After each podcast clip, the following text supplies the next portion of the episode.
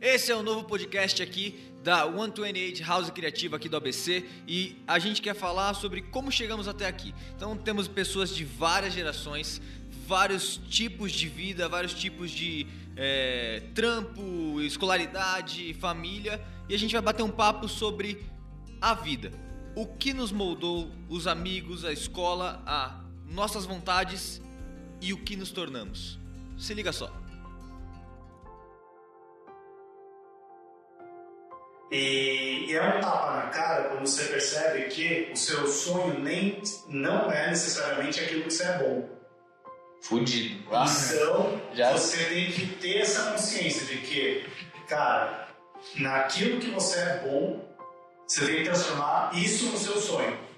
Eu sou o Júnior Carelli nos anos 90 eu gostava de ir pra igreja. Eu sou o Rudy Campos, nos anos 2000 eu não gostava de ir pra igreja, mas eu ia muito pra igreja. Nos anos 90 eu descobri Edson Carrasco. Não que eu tenha nascido nos anos 90, mas foi a parte do. foi a década em que eu mais me identifiquei. Foi a época em que eu formei o meu caráter muito em virtude do Ed Lever. Ih, velho. À vontade, eu tô pensando. Nos an- Eu sou o Carlos Negri e nos anos 90 eu estava pensando em casar e casei. Foi. Mais um indo pra igreja. Começou uma fase nova na minha vida. Eu sou o Diego De Castro e nos anos 90 eu comecei a entender o que eram as pessoas e relações e eu não fazia ideia do que eu queria pro futuro. Muito bom. Então, esse aqui é um programa. E você furou, rapaz. Vai. É, meu nome é Vinícius Lamano, minha memória é muito ruim, então a única coisa que eu lembro de início dos anos 90 era o Sabadão Sertanejo com a Gata Mulher. Mas é, o pior é que conhecendo a Amanda, é muito bom isso no perfil dele. Porra, sensacional. Gente, esse aqui é um podcast que a gente está criando agora para falar de coisas da vida e em várias gerações. Esse aqui a gente está falando sobre como chegamos até aqui. O que, que os anos 90 os anos 2000 nos ensinaram para criar os nossos caráteres, de nossas pessoas que estão aqui. Então, acho que é legal, né? agora que a gente se apresentou, falar um pouquinho de o que é cada um e quantos anos nós temos. Para as pessoas conseguirem começar a se identificar com as nossas histórias e entenderem os nossos pontos de vista aqui. Os anos 90, os anos 50, os anos 60, os anos Exato. 70. O Carlão aqui, os anos 30. É, eu queria fazer, apontar eu queria fazer uma pergunta só. Quando vocês falam nos anos 90, no, no- em 1990, quantos anos vocês tinham? Dois. Dois. Tinha É. cinco. Então 90 para vocês é o final dos anos 90. E pra mim é o final dos anos 90. Pra mim é, Acho tipo que pra assim, vocês internet, todos, né? Pra mim é Roberto Baggio. Anos 90 é Brasil Tetra. Quando eu falei em casar, de brincadeira, eu casei em 93, no começo dos anos 90. Legal. Então é, eu acho que o enfoque aí é um pouquinho, vocês estão mais no fim. Mas, Mas é, é é interessante que dos ó, 90, é, acho. 92 eu lembro da, do impeachment, Ah, você lembra? eu lembro, eu tinha 10 anos em 92, eu recordo do Tetra. É, a gente estava na época de entrar no colegial, talvez a minha idade é a mesma do Edson. Então, a- a- o colegial é uma mudança né, de, de parâmetros e por aí vai. Mas pode voltar para o Windows 90 jogando, a gente não vai ficar. Exato. Não, tá, é. O lance é coisas que nos moldaram até aqui. É que antes disso não. É que a gente acabou partindo dos anos 90, talvez porque é, foi a partir dessa década que a- nós aqui passamos a vislumbrar o futuro e é um ponto de partida. Anos 90 daqui em diante, mas isso não impede, obviamente, que haja uma, um- uma questão histórica envolvida que você possa trazer. Vou fazer. Ou até, ou, ou- ou até posterior também, né? Que eles não possam resolver. Não, é, se for falar de quando a vida começou a direitar, foi tipo uns 3 anos atrás. Não, eu até falei. Eu vou entrar nesse podcast militar. Eu falei de 2000 porque da igreja, puxando o assunto que o Gini tinha falado, porque quando eu comecei a trabalhar com vídeo, eu sou o Rudy Campos, trabalho com vídeo, sou sócio da Fog Filmes, e eu fiz muito casamento em igreja. E aí é, foi o começo do audiovisual ali na, da mão na massa de verdade, foi indo pra igreja pra caramba, filmando casamento. E foi uma fase dura, mas acabou, graças a Deus. Agora você filma o quê? Agora eu filmo batizado. Evoluí agora. Nossa, nem fala. Eu- mas- Anterior a você, eu fotografava casamento. Cara, Eu não tinha filmador. Aí eu comprei uma Super 8 Olha. e filmava casamento com Super 8 sem som. Só o primeiro casamento do Fábio Isso em Júnior. 78, 77. Olha Filmava com Super 8.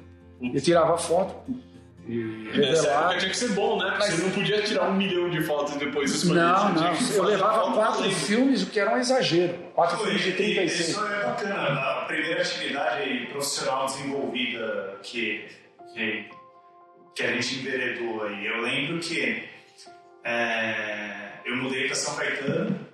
Eu sou, sou nascido em São Paulo, agora o Diego acaba de derrubar o celular. Você tá nervoso? É, eu morava na, na, na Vila Mariana, mudei para São Caetano e tal. E aí, era uma fase muito de grana, via molecada andando de bicicleta. Eu disse, bom, era uma bicicleta também. Só que a minha mãe proibia de trabalhar na época, ela falava que eu tinha que estudar. Olha que absurdo. Olha que absurdo. As duas não sabem de nada. Essas mães, São por fora. são terríveis. Eu disse, bom, então eu vou trabalhar no Lava Rápido. Aí minha primeira, minha primeira é, incursão profissional foi num Lava Rápido, que durou exatamente três dias. Que minha mãe descobriu, me deu uma surra. O engraçado é que eu ia falar que o meu pai era dessa escola. Ele odiava a ideia de eu fazer faculdade, mas ele adorava a ideia de eu vender sorvete na rua, por exemplo. Ele queria que eu estivesse trabalhando, era igual o pai do Cristo ali. É totalmente diferente. Mas, mas Edson, conta quem é você hoje. O Edson Carrasco hoje. Quem que é o Edson Carrasco hoje? Cara, o Edson Carrasco hoje. É... Quantos é um- anos? é Quantos Eu anos que tenho- você está fazendo? Eu tenho 37 anos, eu acho. Até, talvez eu vá fazer 37 anos, não tenho certeza. Eu acho que quando você não sabe a propriedade, já é É um um indício. indício de mentira. Não, eu vou fazer 37 anos. É, hoje em dia eu sou servidor público, eu trabalho no Poder Judiciário. Eu sou uma espécie de ghostwriter de decisões judiciais. É, bom, meu chefe não vai ouvir isso, provavelmente, porque tem uma questão de surdez envolvida. Por isso que eu não quis fazer em vídeo. Não, não haja vídeo e não seja não haja legenda. Mas, mas pode falar, de, tipo assim, eu sei de um caso que você participou que é famoso. Pode falar disso? Cara, eu prefiro não, assim, porque eu pago um boleto. tá, Essa é tá. não, Mas é. O que eu posso dizer- Pega umas coisas cabreira. É, não, o que eu posso dizer é que dentro do- da minha área de atuação, é, como eu trabalho na segunda instância do Tribunal de Justiça, é, na área de direito público, existem algumas questões bastante voltadas a, a- a- de grana pública, mas de orçamento e tal. Então, existem casos é, bastante cabulosos e eventualmente eu posso trazê-los à mesa, mudando nomes, partes, inclusive até eu mesmo. E galera, deixa eu fazer só um adendo rápido, que uma coisa que não tinha nos anos 90 era filme de super-herói. E agora eu tenho que sair pra assistir Vingadores. Então, tchau, gente. Obrigado. Obrigado por spoiler. Igreja, Boa sorte. Ah, ah, ah, transformação. Mas pelo amor de Deus, sem spoiler. Tchau. Mas é basicamente isso, cara. E hoje eu percebi que. Mas eu percebi que a minha função hoje na sociedade é, é, ah, dentro do, do, do que eu posso fazer é, e dentro daquilo que eu entendo como justo, é, fazer isso de uma, uma prática diária, mas dentro de quatro horas. Porque eu acho que é, o ser humano tem que trabalhar cada vez menos. É, então eu trabalho quatro horas por dia e nas horas restantes, que, que são basicamente destinadas para o Schopenhauer, para o meu cachorro, é, para cuidar da minha casa, para lavar o louça. É, basicamente isso. Eventualmente eu escrevo também. Algumas, algumas vezes eu escrevo. Você, Alan, quem é o Amano? Para as pessoas conhecerem. Cara, Vinícius Amano, eu tenho 31, vou fazer 32 anos esse ano. E eu tenho uma produtora, ela chama Media Craft. A gente acabou de pegar um escritório aqui, que é onde se encontra essa gravação, junto com a Fog Films, que é do Juninho, e a gente criou, tem um estúdio aqui, um Antoniete. E putz, o Vinícius ele foi um cara que nunca sabia direito o que ia fazer. Eu, eu sempre me enxerguei como um cara que sabia fazer um pouco de tudo, mas nada muito bem. Era sempre médio em muitas coisas. E por causa disso eu fiz três faculdades diferentes, eu fui morar fora, tinha, tive banda, tentei tudo na vida. E trabalhei em diversas empresas multinacionais também, eu fiz administração, então eu tava sempre um monte de coisa que não tinha nada a ver uma com a outra. E sem querer, depois de muita loucura da, da vida, eu acabei caindo editando os vídeos. Porque eu queria editar os vídeos da minha banda. Alguém precisava fazer, né? não tem ninguém que faça pra você, porque a banda é tudo fudido. E aí acabei gostando, peguei, peguei jeito nessa na edição, roubei a câmera da minha irmã, que ela tinha feito um curso de fotografia e tinha largado, comecei a fazer umas fotos, comecei a gravar um negocinho ou outro. E no desespero pra nunca mais voltar pro mundo corporativo, que eu não suportava, eu falei, vou me enfiar nesse negócio aqui, vou ver o que dá. E meio que deu certo, acabei conseguindo um emprego na área, depois abri minha própria produtora, e aí a vida roda e hoje eu tô aqui. É, tá, tá, tá indo bem por enquanto, tá pagando as contas, tá dando tudo certo, estamos fazendo podcast aqui, então pra mim já é sucesso. Eu acho que- ganhando conteúdo lindo. Fazendo uma intervenção no- no- na fala do, do, do Amano, dá pra perceber que notadamente ele não tem 30 anos.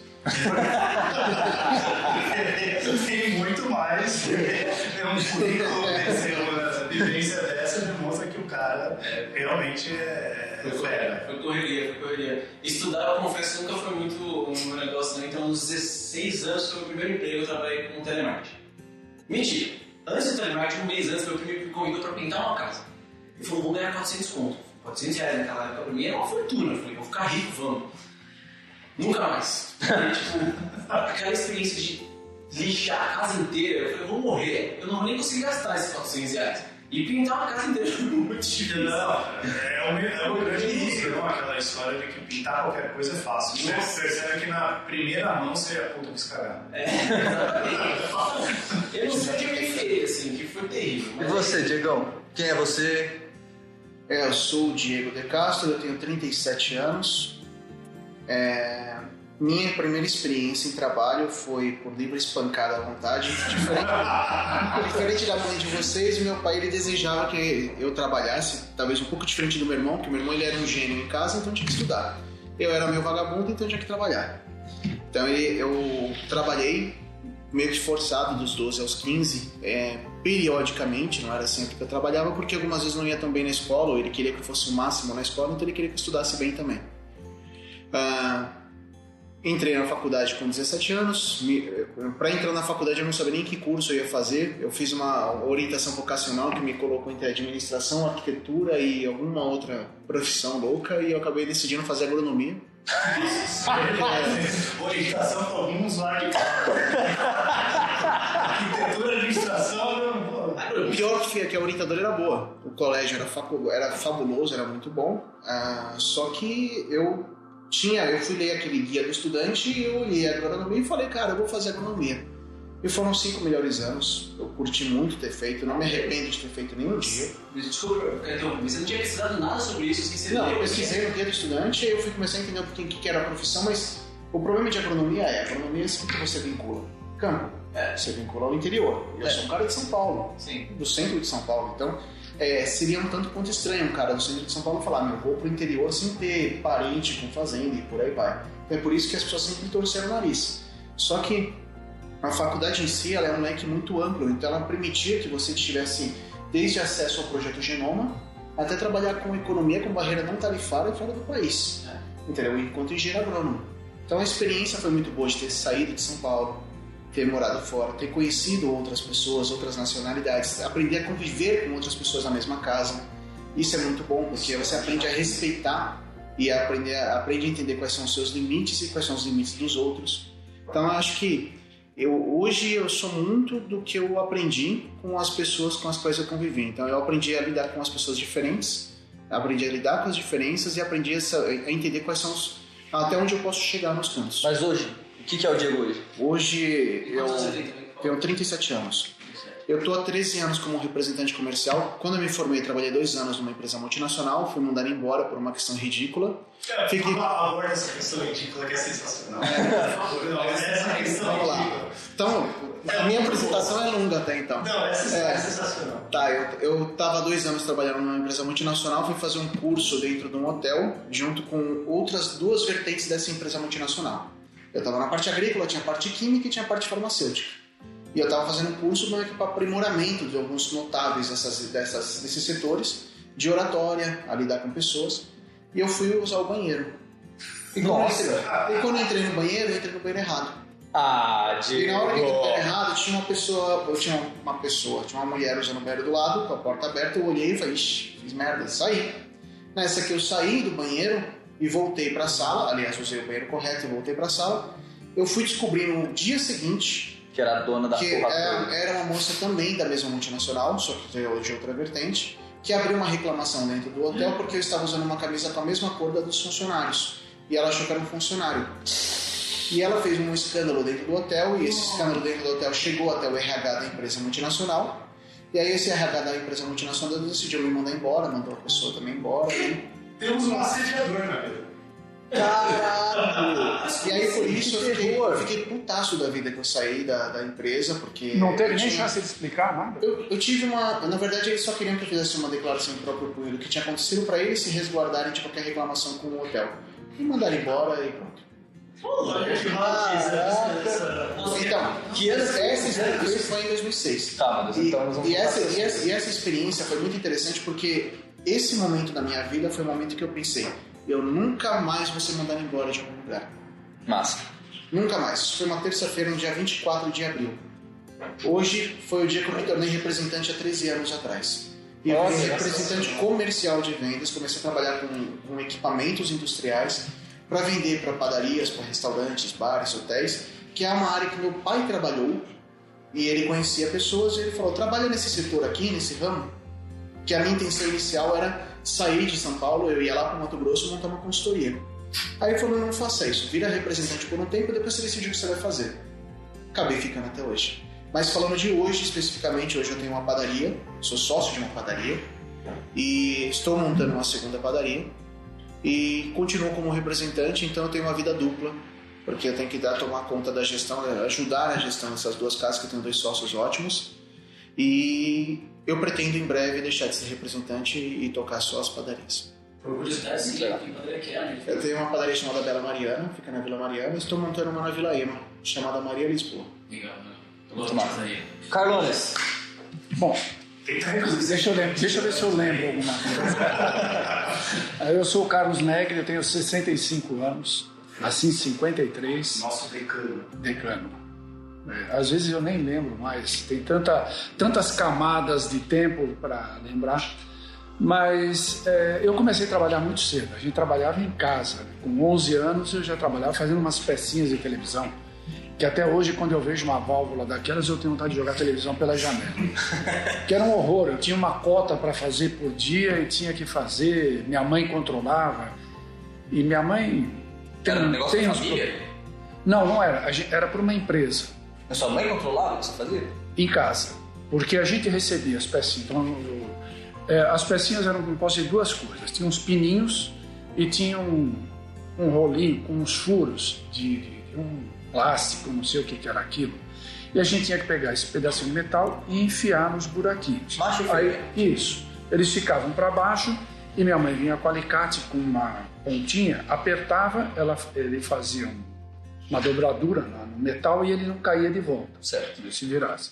E isso daí ficava embaixo da válvula. Sabe a válvula quando você coloca aquele, aqueles. Sim, tipo uma lâmpada. Isso, mas é, só que eram umas coisas de encaixe, né? Se você pegar um, um amplificador valvulado tal, você vai ver que embaixo da válvula ela tem um encaixe metálico que são os condutores. Era isso que a gente fazia, essa pecinha, né? E aquilo arrebentava a mão da gente, né? Que você ficava o dia inteiro fazendo aquilo. E fazia com 11 anos. Eu tinha que fazer, ficava 8 horas, 9 horas por dia fazendo isso. Não dava tempo de fazer lição de casa na escola, eu ia mal, ia um monte de coisa. E minha mãe era uma pessoa difícil, difícil para ser gentil. É. E meu pai, como tô um bom comunista daquela época, tava, sumia vários dias. Em 65 ele teve que sumir, foi para a União Soviética, ficou lá foragido, ficou mais um ano, porque ele, se ele ficasse aqui, ele corria um risco danado. Aí foi embora, ficou lá, voltou só em 66. E, e nesse período a gente tinha que trabalhar para ajudar né, na casa, para sustentar, porque ela recebia uma ajuda do Partido Comunista, mas pequena. E quando ele voltou, Eu tentei conversar com ele sobre as coisas que tinham acontecido lá, que foi terrível, né? Não consegui, porque ele não estava nem aí para nada. Aí foi com, com essa idade que eu decidi: o dia que der, eu vou embora. Vou cuidar da minha vida. Vou sair de casa. Com 14 anos eu comecei a trabalhar. Aí trabalhar numa empresa mesmo, estudar à noite. É, essa vida era comum para todos os meus amigos. Eu estudava à noite, todo mundo na classe trabalhava durante o dia. Nossos pais também. Legal. Mas eu, eu a, a- a minha sorte é que eu gostava muito de estudar, eu gostava muito de ler, eu lia tudo que caía na minha mão. Sem critério, eu lia tudo, né? De José de Alencar a Machado de Assis, a tudo, a Isaac Asimov, tudo. Mas só pra te, pra te colocar aqui, pra gente fazer uma introdução. O, qual, nessa idade, qual que era o seu desejo, desejo de se tornar e o que você é hoje? Na verdade, eu só fui decidir o que eu queria ser da vida com 45 anos, quando eu fui fazer um curso de. de- eu, eu comprei uma mesa de som, que eu trabalhei com som numa época, e eu fui. é, entrei no IAV, Instituto de Áudio e Vídeo, para fazer um curso para aprender a lidar com a. Foi que eu falei, porra, é isso que eu queria ter sido. Engenheiro de som, coisa parecida, né? Eu devia ter feito isso lá atrás. E sempre gostei de música. Quando eu aposentei, eu procurei, agora só, só fico com música, não faço mais nada. É, na época eu não sabia o que eu queria ser, não tinha a menor ideia, nunca, nunca tive uma noção assim. E quando eu passei por um emprego um pouco melhor, saí de casa. O que era assim? Aí eu já tinha 21 para 22 anos. Aí fui morar sozinho. Eu eu entrei no emprego uns 4, 5 meses depois, eu saí de casa. Me lembro até hoje que a minha tia veio falar para mim assim: Mas agora que você vai ganhar bem, podia ajudar sua mãe. Eu falei assim: pergunte se eu sou casado. Ela tem que falar isso pro meu pai, né? Ele que tem que, que cuidar. E saí de casa e nunca mais voltei. O que, que era esse trampo? Era em banco. Banco. Banco oficial, passei no concurso, fui trabalhar, ganhava bem, Mas você Minha- se formou em administração, coisa assim? Não, eu me formei em comunicação social. Ah, legal. E fiz história também, mas história eu não me formei. Eu cansei, no meio do curso eu parei. Me arrependo até hoje. Legal. Devia ter terminado. E hoje, o que, que você faz hoje, perdão? Hoje eu não faço nada. Maravilhoso. Realizado da mesa. Nada é modo de dizer. Eu, eu me aposentei. Como? Quando eu me Você- aposentei, eu me aposentei no banco. Ah, você realmente seguiu no banco? Sim, segui. É, Eu tentei fazer outras coisas, mas o banco pagava tão bem que eu não, não conseguia arranjar né, nenhum emprego que chegasse perto. Quando você eu- trabalha no banco, o que que Ah, eu fui. Eu trabalhei 27 anos em banco. Então eu cheguei até a gerência média, porque eu também não queria ir até lá em cima, né? Você pode falar o nome do banco? O Banco do Brasil. Ah, já bem claro aqui. Funcionário. É, Ele tá se defendendo então. Não, é, não o, o- banco para mim foi ótimo, né? porque ele me deu perspectivas. E outra coisa também, eu estava acostumado a trabalhar em empresinhas pequenas. Você vai para o banco, o, o nível das pessoas lá era outro, era muito melhor. Legal. Era bem legal. Todo mundo lia, todo mundo conversava, a maior parte do pessoal fazia faculdade. Tinha aqueles caras mais antigos, mas mesmo eles eram pessoas cultas, que você podia. Aquilo que eu estava falando para o Edson agora que você pode discordar profundamente da pessoa, mas o nível de conversa é civilizado e você aprende mesmo não concordando. Massa. Então, isso era legal. O ambiente no banco. Isso é ótimo. Tanto que a- até hoje a gente tem um- um- uma relação de afeto e amizade muito grande. Que na, na época as agências do banco eram de todos os bancos. Né? Eh, Na, na agência onde eu trabalhava tinha 120 funcionários. Imagina hoje uma agência de banco com 120 funcionários. Não, não tem mais. Não tem, não existe. Hoje tem 6, 7. Deixa eu fazer uma provocação para seguir, que aí você continuar com a sua história Tá. em cima dessa provocação. Eu acho que a gente pode espelhar o que a gente vai se basear nessa próxima passo, que é como o que a gente gostaria e como a gente se tornou na escola.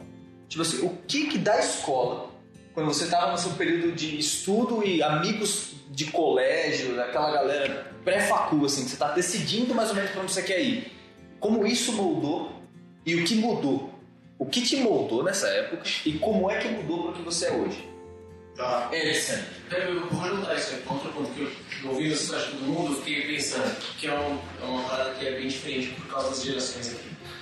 É, eu sinto que, por exemplo, eu acho, eu acho que mais eu e o Juninho somos, somos um pouquinho mais novos, mas a gente, e acho que eu principalmente que nunca sabia fazer, tive o luxo de poder pular e tentar fazer um monte de coisa, cara, escolher, demorei lá. E, e eu acho que de vocês talvez foi um pouco diferente essa vida tipo, de decisão na hora que tinha que fazer alguma coisa e com que ia seguir. Legal. E eu, então, emenda já o que, que te que trouxe até aqui de verdade e em que momento que assim, baixei um, é isso que eu quero, é isso que eu tenho que fazer. Porque eu sinto que isso é, uma, é um negócio que pesou muito pra mim, é um negócio que eu reflito bastante sobre isso na minha vida. E aí eu queria ouvir vocês. No meu caso, assim, é, é- inclusive eu até li recentemente um texto no Medium que é muito bacana, que existe uma percepção é, de que é uma utopia de você ir atrás dos seus sonhos. Boa. Então, essa era sempre a pegada, né? E, e é um tapa na cara quando você percebe que o seu sonho nem não é necessariamente aquilo que você é bom. Fudido.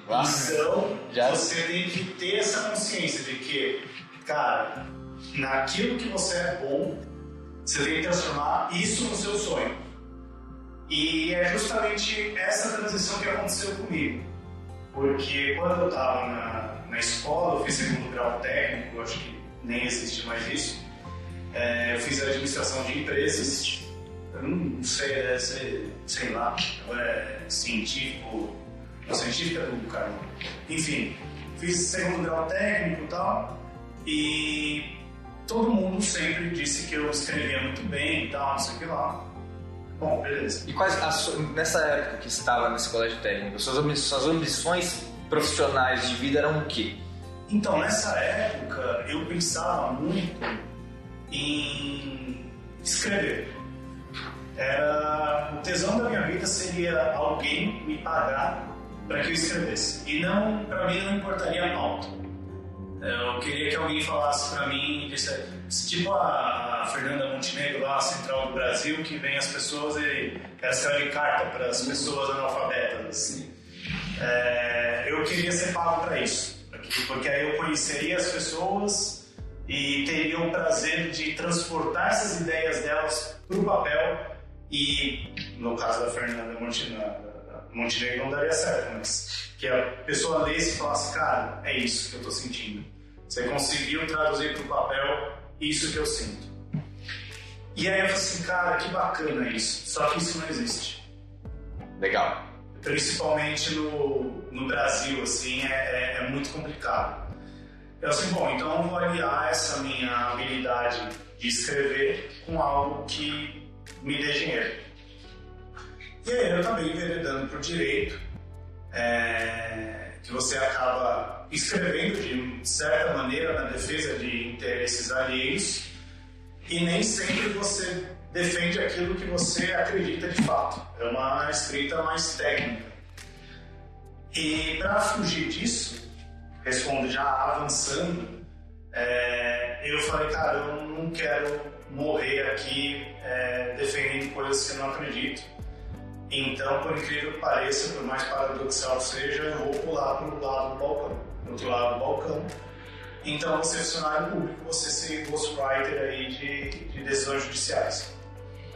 É, Aí hoje eu percebo que dentro do meu espectro assim, de atuação, eu consigo sim desenvolver a escrita. De certa maneira eu tenho uma liberdade intelectual para escrever aquilo que eu acredito. E isso me dá um- uma satisfação muito grande. Legal. Só fazer uma provocação, né? em Curitiba também eles não leem, né? Não, Lá tem, não, lá tem o cupim e cola. É, em muitos lugares a leitura é, é uma arte assim pouco praticada.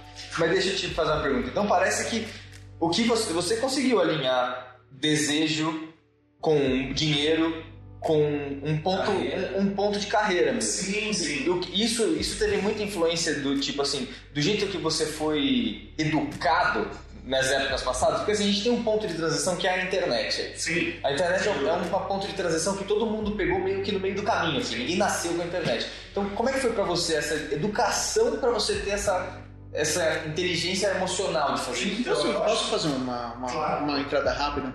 Eu acho interessante o Edson falando, porque cada um de nós aqui, a gente fala um pouco da escola, mas a gente vê o quanto de interferência nós temos da criação que cada um de nós teve. Boa. E a criação de cada um dos nossos pais, independente até mesmo do colégio, seja ele público ou particular da nossa época, é o que influenciou o início da nossa tomada de decisão.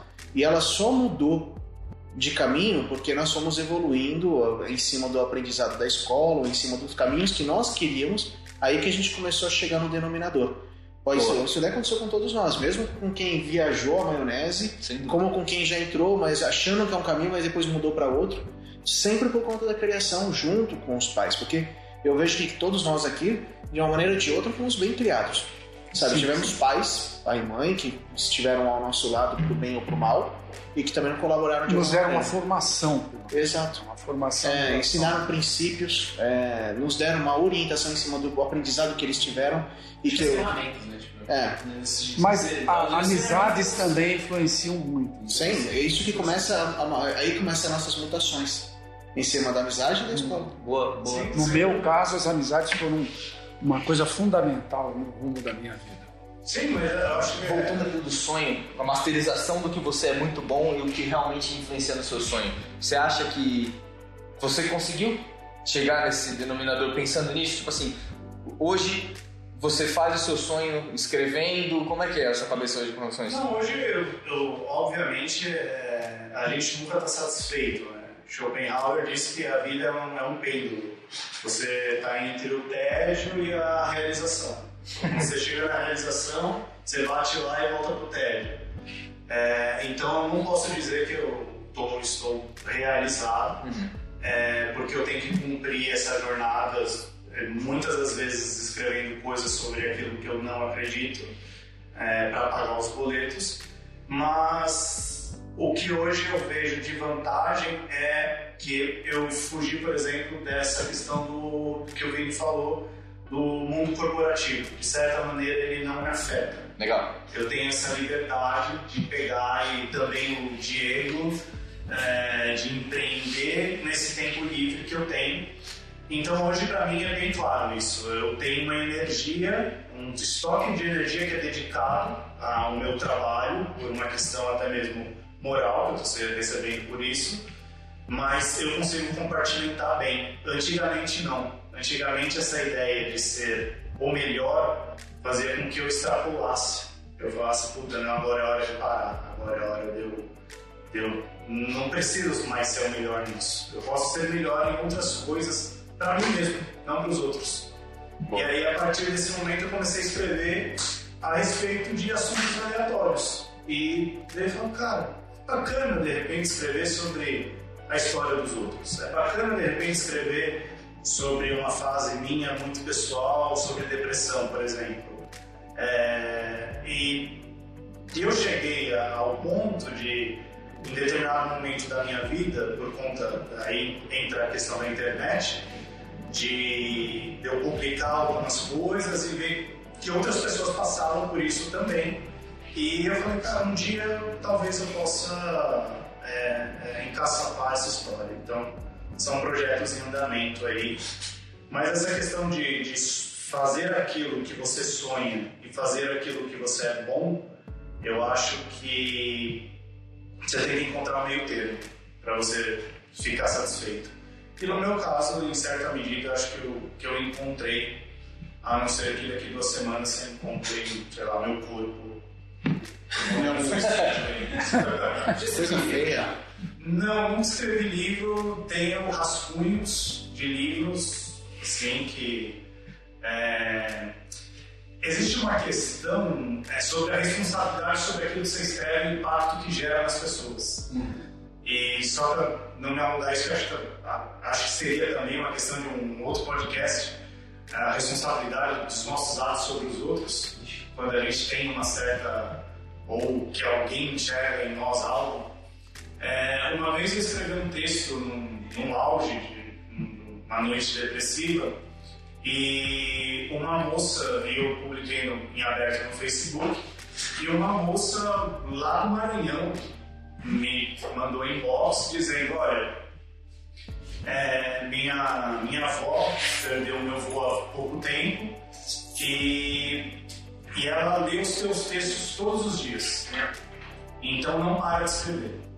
Nossa, desse, sem pressão. Exatamente, sem pressão alguma. Então não pare de escrever. Só entrando no adendo disso, não sei se você chegou a conhecer o Edson nessa época do Facebook, mas o que ele escrevia todos os dias era fenomenal. Ele teve uma fase dele, eu não sei se era uma fase entre o pêndulo da felicidade ou o pêndulo da, do tédio, mas era impressionante o que ele escrevia. Ah, Eu entrava no Facebook só pra ler o que ele escrevia. Inclusive, inclusive foram, tipo assim, a galera curtia pra caralho, tinha muito envolvimento, muito engajamento. Só introduzindo aqui para as pessoas que estão ouvindo aqui, ah, aqui tem uma junção de pessoas que alguns se conhecem, alguns se conectam, alguns se conhecem menos e tem gente que nunca nem se viu na vida nessa mesa. Então é uma conversa muito rica em todos esses sentidos. Sim. E, e seguindo esses pontos que a gente está conversando, eu queria ouvir de você, Diegão, agora. Porque o Edson ele comentou bastante sobre como ele conseguiu alinhar o sonho de escrever bem com alguma coisa profissional. Como é que você fez isso? O que, que a, a sua história a, de agrônomo ou dos seus estudos, como é que como é que como é que a escola te influenciou a virar um agrônomo e como é que agora de agrônomo isso te influenciou a ser empresário empreendedor? Para escolher como agrônomo não teve uma escolha muito específica, mas tem um contraponto interessante do Edson, que eu tava, eu tava até, até cheguei a anotar aqui alguma coisa para não esquecer, mas eu quando, quando fui fazer faculdade, meu pai falou para mim o seguinte: você não precisa fazer faculdade, você já poderia ser vendedor. Fudido. E aí eu quando eu tinha, né, quando eu tinha 10 anos de idade, eu tinha um vídeo do meu, eu tinha um vídeo meu, sabe aqueles vídeos de aniversário? É, e a, como Cara, adendo, vendendo bolo. Quem o primeiro pedaço não, adendo, eu, eu comemorava aniversário, eu já não comemoro há alguns anos já, porque eu sou testemunha de Jeová, eu tenho outras crenças, mas é, nesse, nesse aniversário estava sendo filmado e perguntaram pra mim o que eu queria ser. E eu falava, eu acho que eu vou fazer a mesma coisa que meu pai faz. Acho que eu vou ser vendedor. Então, mas assim, meu pai decidiu, ele se sugeriu, mas ele nunca me proibiu, fiz faculdade. Na faculdade, acho que foi um- uma linha de aprendizado que foi muito além do que eu esperava na- nesse lado de compreensão, de aprender a respeitar as pessoas, a descobrir como é que cada um lidava com as suas dificuldades ou com as suas maneiras, né, com suas criações. Cada um chegou com a sua criação de casa e todo mundo se juntou num lugar que todo mundo era diferente. E isso é muito louco. E você aprende a conviver dentro da faculdade com novas realidades. E quando eu saí da faculdade, eu saí da, eu, eu aprendi dentro da faculdade uma coisa interessante. Eu não aprendi o que, o que eu queria fazer. Eu não tinha aquela história. Ah, não, já, já decidi, dentro da agronomia eu vou ser assim. Eu, eu fiz cinco anos de faculdade integral sem saber. Mas eu sabia o que eu queria. Eu queria, é, como dentro da faculdade eu tinha aprendido a lidar com todas as rodinhas, todas as panelinhas, eu andava em todas. Eu não tinha um grupinho de amigos. Eu era amigo de todos, mas assim, eu tinha um envolvimento maior com algumas pessoas, é óbvio, mas eu aprendi a nunca ser inimigo de, de ninguém, eu nunca ficar afastado. Eu aprendi a respeitar as diferentes etnias, é, ou as diferentes castas que tinham dentro da, da, da USP. Então, quando eu saí de lá, eu saí sabendo que eu queria fazer um negócio interessante. Eu queria, eu, eu poderia não ser o cara que soubesse tudo, que sabe fazer tudo, mas eu sabia quem sabia. Então, eu queria ser o cara que fazia o link entre tudo. Eu sabia fazer esse link, tanto pelos estágios que eu tinha feito na faculdade, como quando eu saí da faculdade. Então, essa brincadeira de ter feito os links e aprender a lidar com pessoas diferentes fez que quando eu me formasse, eu, eu passei em quatro processos de trainee de uma vez só. Legal. Eu pude escolher o processo que eu passei. Fiquei durante um ano e meio dentro de um, um ambiente corporativo vendo tudo que é errado. O ambiente corporativo muitas vezes te envolve muita falsidade, muita política, muita mentira, mas tem muita coisa legal. E, Mas é uma aula também, né? claro, a gente aprende muita coisa dentro, mas são coisas que eu, eu descobri que assim, eu falava, puxa vida, isso daqui é altamente atraente, mas é altamente corrosivo à minha vida. É, mas como é que eu vou sair? Acabou, eu acabei saindo de uma maneira é, extremamente abrupta, mas foi uma maneira que me ajudou a entender para que lado que eu poderia correr por voo solo. Se, se não fosse dessa maneira, eu jamais teria sido empreendedor. Pô, Eu ia ter feito minha carreira lá dentro, eu teria pulado para outra empresa, ia ter uma fotinho linda no LinkedIn, olhando de lado com um terninho, sabe? Eu ia estar legal lá. Eu ia fazer o máximo que eu Você pudesse. tá no LinkedIn hoje em dia? Tô, e eu Você até é fiz um post sobre. Essa foto tá assim Não. mesmo? Não, eu coloquei que eu sou sócio proprietário só da eu e representante. Eu sou, Mas você tá num disso. estampado verde bem bonito. Não, eu tô numa fotinho na Chapada Diamantina. olhando de lá. Mas interessante sobre a faculdade, sobre educação, é que eu tenho amigos meus, e não são poucos, que são da carreira pública. Quando eles estavam em época de formação, todos eles já sabiam que a carreira pública dava dinheiro e dava certos benefícios. E eu não entendia por que, que eles queriam ir pra carreira pública. Eu falava, eu quero ter liberdade, mano, eu quero poder pular de um lado pro outro e tal. E quando você entra na carreira pública, você se engessou. Você vai ser assim pro resto da vida. Eu falei, meu, será que é isso que eu quero? Eu tinha dúvidas. E eu tenho amigos meus que foram pra carreira privada, mas já são da, dos meus amigos mais próximos, basicamente todos estão em carreira pública. E quando eu falei que eu ia ser que eu ia pra carreira privada, a maioria deles falava, meu, você é um idiota. Vai pra carreira pública, não parece um concurso. Mas é que nem todo mundo tem esse segurança de negociar, de fazer essa coragem, porque para você trabalhar na iniciativa privada, como você faz, tem que ter um, um certo tipo de coragem que nem todo mundo tem. É, eu, mas eu aprendi a respeitar Eu, isso. por exemplo, sou uma pessoa que não sabe. Não, Mas eu aprendi a respeitar isso. Eu vejo que os meus amigos vivem muito bem na carreira pública, com as suas férias, com isso. E eu não acho que eles estão errados. É que cada um tem um tipo Cada de um. estômago. Exato. Eu hoje estou acostumado a lidar numa roda de reunião com pessoas que são bilionárias, literalmente falando, ou que têm um, um grau, um grau de capital ridículo, me colocam em situações extremamente difíceis e eu brinco. Hoje eu brinco numa reunião dessas. Hoje para mim é muito fácil fazer o que eu faço. Hoje não é difícil lidar com, mas eu tenho um grau de respeito incrível, desde o colaborador, colaborador que limpa até o cara que é o dono da empresa. Eu respeito todos igualmente. Só que eu aprendi a fazer isso dentro da faculdade. Legal. E claro, meus pais me deram bons princípios. Meu pai é um cara muito difícil para um monte de coisa, mas ele sempre me ensinou a ter bons princípios, a ser honesto, a ser respeitador e por aí vai. Então, eu acho que é, um contraponto meu com o Edson é esse, que a, a gente muitas vezes, que nem você lê no livro, é, a gente tem que aprender a ser muito bom, que, a- assim, aprender a seguir nossos sonhos sendo que a gente é bom. E eu cresci com meu pai sempre pontando na minha cabeça, meu, independente do que você fizer, você tem que ser o melhor. E você tem que aprender a gostar do que você faz. Se vira, mas tem que aprender a gostar do que você faz. Então tem vezes que você começa odiando. Só que eu aprendi a gostar das coisas que eu fazia. Eu aprendi a criar amor por alguns momentos das minhas carreiras. E eu não vou falar que é uma só. São várias que eu já tive. É engraçado porque essa questão é muito difícil você identificar o aprender a gostar do que você faz para suportar aquilo que você está fazendo. Você precisa de um, de um alto exame de consciência quase que diário na, na, na cama para falar, cara, eu preciso levantar e fazer isso, eu preciso gostar disso, é, porque é algo que você desenvolve, né? Acho que é difícil você pegar e falar, pô, eu gosto disso e vou atrás disso. É o que a gente chama de vocação.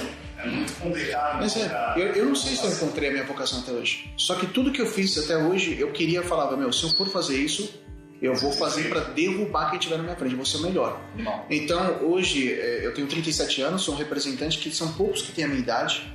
Os que têm, são mais jovens, eles talvez não tenham a mesma gana que hoje. Eu trabalho com várias empresas. Alguns matou trabalham com... pessoas. Não matei. Não matei, mas curiosamente... Mas mataria. Não. Você representa a sua I- idade. É imaginativamente, porque assim, é que, é que nem o Carlos falou, as pessoas começam trabalhando e algumas vezes elas esperam um resultado imediato. Ou elas esperam que o aprendizado delas já dê retorno. E Mas- algumas vezes tem que estar a disposto. geração de agora é assim. Você tem que estar disposto a tomar na cabeça muito tempo para você conseguir colher frutos. Eu, minha primeira venda como representante em 2006 foi depois de quatro meses trabalhando na rua, eu ganhei 400 reais. E eu fiz festa. É o que eu amo de É, pintando. Pintura de casa. E eu ganhei o nome 400 depois de quatro meses correndo que nem um louco na rua. Só que depois eu comecei a fazer outras vendas, comecei a aprender e comecei a falar: opa, esses caras com quem eu tô vendendo tem muito para me ensinar. Boa. Eu vou tentar puxar o máximo para poder, poder aprender desses caras. E foram eles que fizeram eu hoje ter o conhecimento que eu tenho e trabalhar com as empresas que eu trabalho e lidar com os problemas que eu lido. Qual foi o efeito colateral? Eu trabalhei 12 horas por dia. 13 horas por dia, 14 horas por dia tem vezes. E assim, emocionalmente, hoje eu sou muito mais esgotado do que eu gostaria.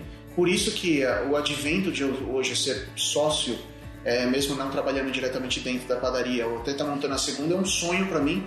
Porque hoje eu já descobri que eu cheguei meio que num pico de aprendizado do que eu faço. E eu tenho uma outra área que eu tenho muito para aprender. Ótimo. E isso eu tô feliz pra caramba, que eu tenho muito para aprender nessa outra área, então eu quero migrar para isso para aprender uma nova profissão. Mas agora nós temos uma filhinha aí também. Pô, eu- e assim, sejam pais, se vocês puderem, porque é legal pra caramba. Porra, cara. É muito legal. E tem um cachorro. Não, e outra coisa, tenha uma esposa que Cachorro vocês é gostem maravilhosa, e né? tenham filhos e constituam família se isso for possível, porque é fantástico. É muito legal. Ah, mano, vamos pra você. O Carlão é o último que vai falar, porque o Carlão é. É, mas Os os- velhos tem muita coisa pra falar, Carlão. Calma. Tem que me acordar. cara. Se não sessão de STF, o decano é o último pra falar que ele fecha com. É, exato, pô. É, é- é- é o, o ancião da mesa que vem fechar a tampa. É isso aí. Ah, mano, e aí você? Você que era um cara que já falou aqui pra galera que tava mais perdido e eu que te conheço, puta de um festeiro, filha da puta. Como é que foi? A família te moldou mais que a escola, a escola te moldou mais que a família? Como é que é essa história? Cara, pra começar só queria deixar claro que sim, meu apelido foi festa por muito tempo, mas hoje não é mais.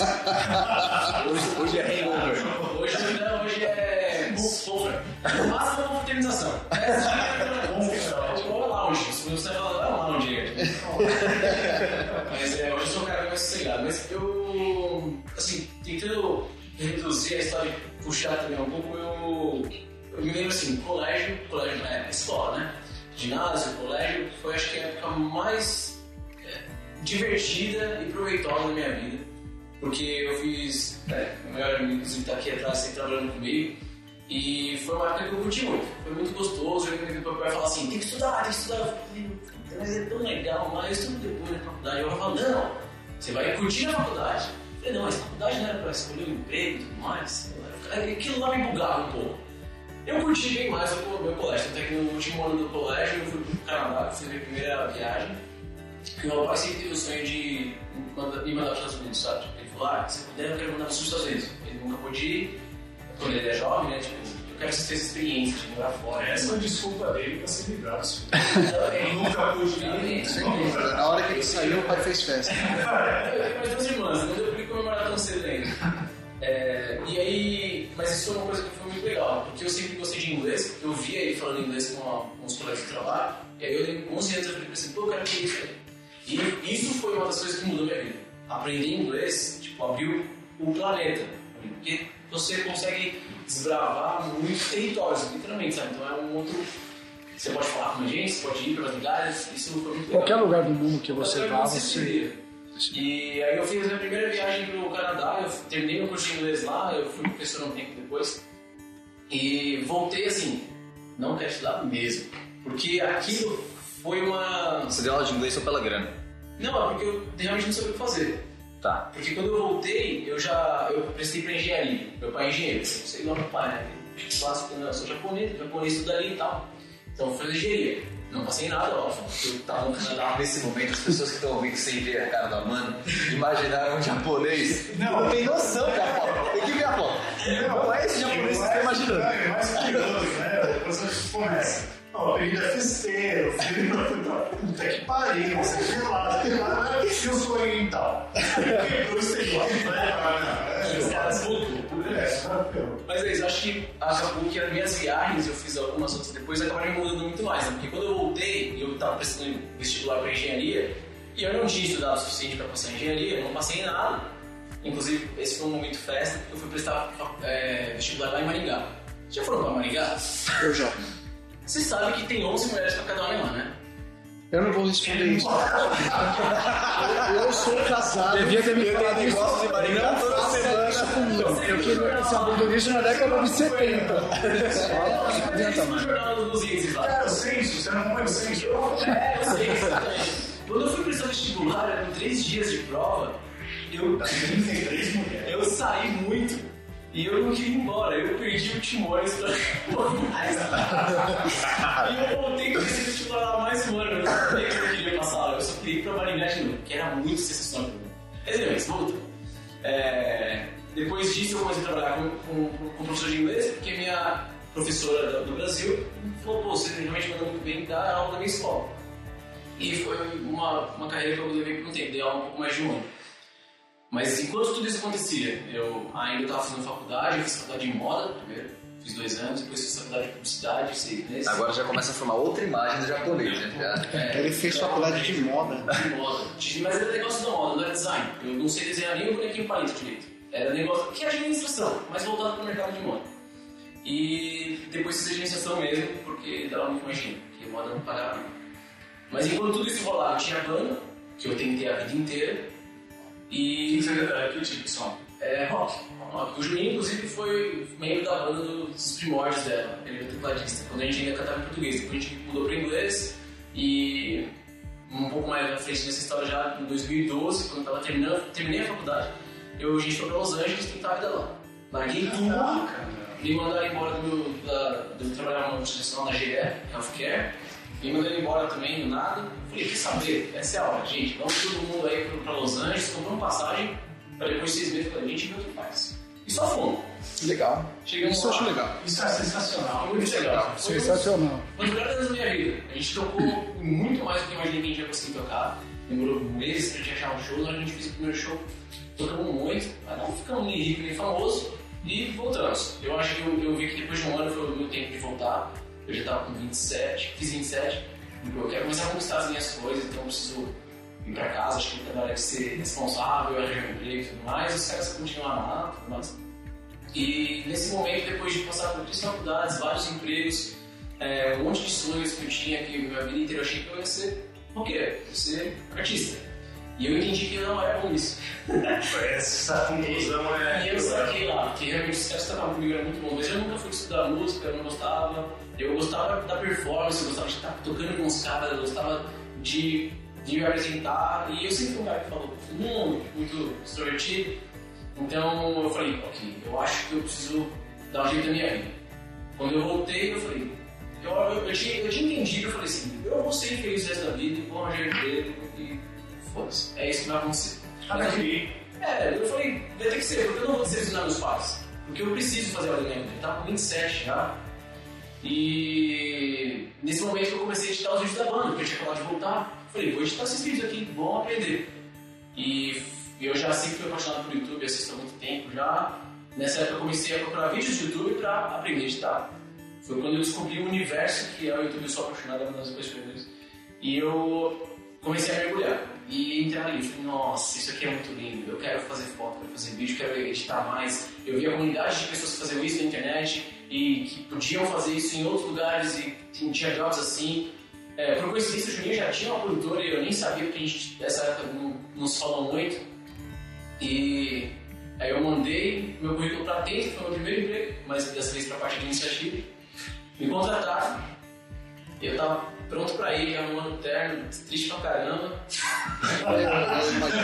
Tava tava triste mesmo, eu falei, putz, você que é infeliz, que vai fazer o negocinho ali, ganhar dinheiro e pronto. E aí um amigo do meu pai ligou. Ele falou, pô, é, você nem me conhece, eu sou Fábio e tal, eu tenho uma produtora e tava vendo uma seu pai, eu tava no festa de casamento dele na Boda de Prata e eu vi que você tava no vídeo do YouTube, você não quer colar aqui e fazer entrevista? Eu falei, não é possível. Nossa, vou lá agora. Cheguei e no final das contas ele, eu não era tipo bom editor, eu tava começando ainda, mas ele falou, mas você fez a DM, eu preciso de alguém que organize a casa. Eu falei, demorou, eu sou seu cara. Comecei a trabalhar com ele e nessa eu fui chupinhando o máximo que eu podia de todo mundo. Eu colei no cinegrafista pra ele o fazia, colei no produtor, colei no diretor, fiquei lá.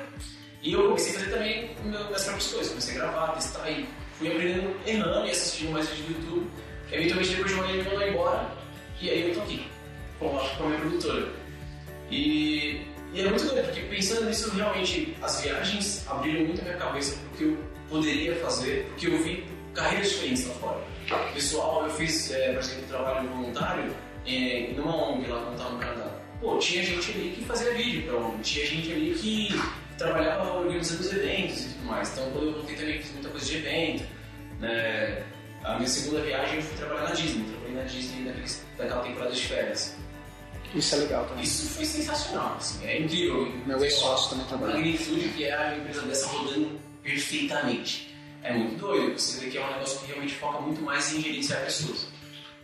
As tarefas nem são tão complicadas, mas se você gerenciar bem as pessoas, as coisas vão, vão dar certo. Isso é outra coisa que meu pai sempre falava muito, é, de gerente é, da Braskem.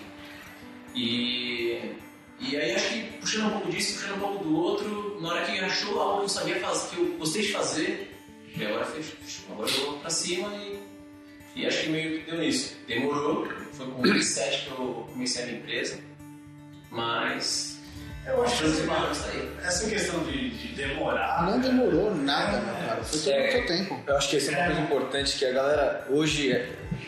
As pessoas são imediatistas de natureza. Hoje estão extremamente imediatistas por natureza. Sim, e é complicado de E, lidar com isso, e eu acho que uma das coisas que mais é, aparenta isso é que hoje você tem muito comparativo, né? Isso é- pode, pode reparar, de todos que estão falando aqui, é, a escola teve uma influência, mas a partir do momento que você en- entendeu o que o seu caminho, a escola não te influenciou mais. Em absoluto. Ah, Tipo assim, os seus ex, os amigos de escola que continuam e os ex-amigos, eles fizeram uma influência muito baixa depois que você tomou uma consciência emocional da sua vida. E é, hoje em dia, o comparativo é tão forte que nessa fase que você poderia ter uma consciência emocional, eu falo pelo meu irmão que tem hoje 24, na hora que ele tinha que ter uma consciência emocional para tomar algumas decisões sérias, ele compara com outro cara que tem uma vida de Instagram que muito provavelmente não é verdade, e ele fala, pô, mas por que, que ele e eu não? E por que, que... E aí os caras entram em parafuso. Não é, o comparativo é cruel. É muito difícil. Conta a tua história, que a tua história é legal. Bom, eu, Júnior Carelli, eu fui, tenho berço cristão, então realmente comecei na igreja a ter uma educação assim bem é, regrada pelo evangelho e o, o- o pianista da banda Voz da Verdade, que é a igreja que eu fiz parte por muito tempo, era um super pianista, tipo assim, um pianista muito conceituado e eu adorava aquilo lá. Eu olhava aquilo lá e eu falava, meu, aquilo é demais. Eu tinha uns oito anos quando eu comecei a fazer aula com ele e nessa fase foi uma fase onde eu.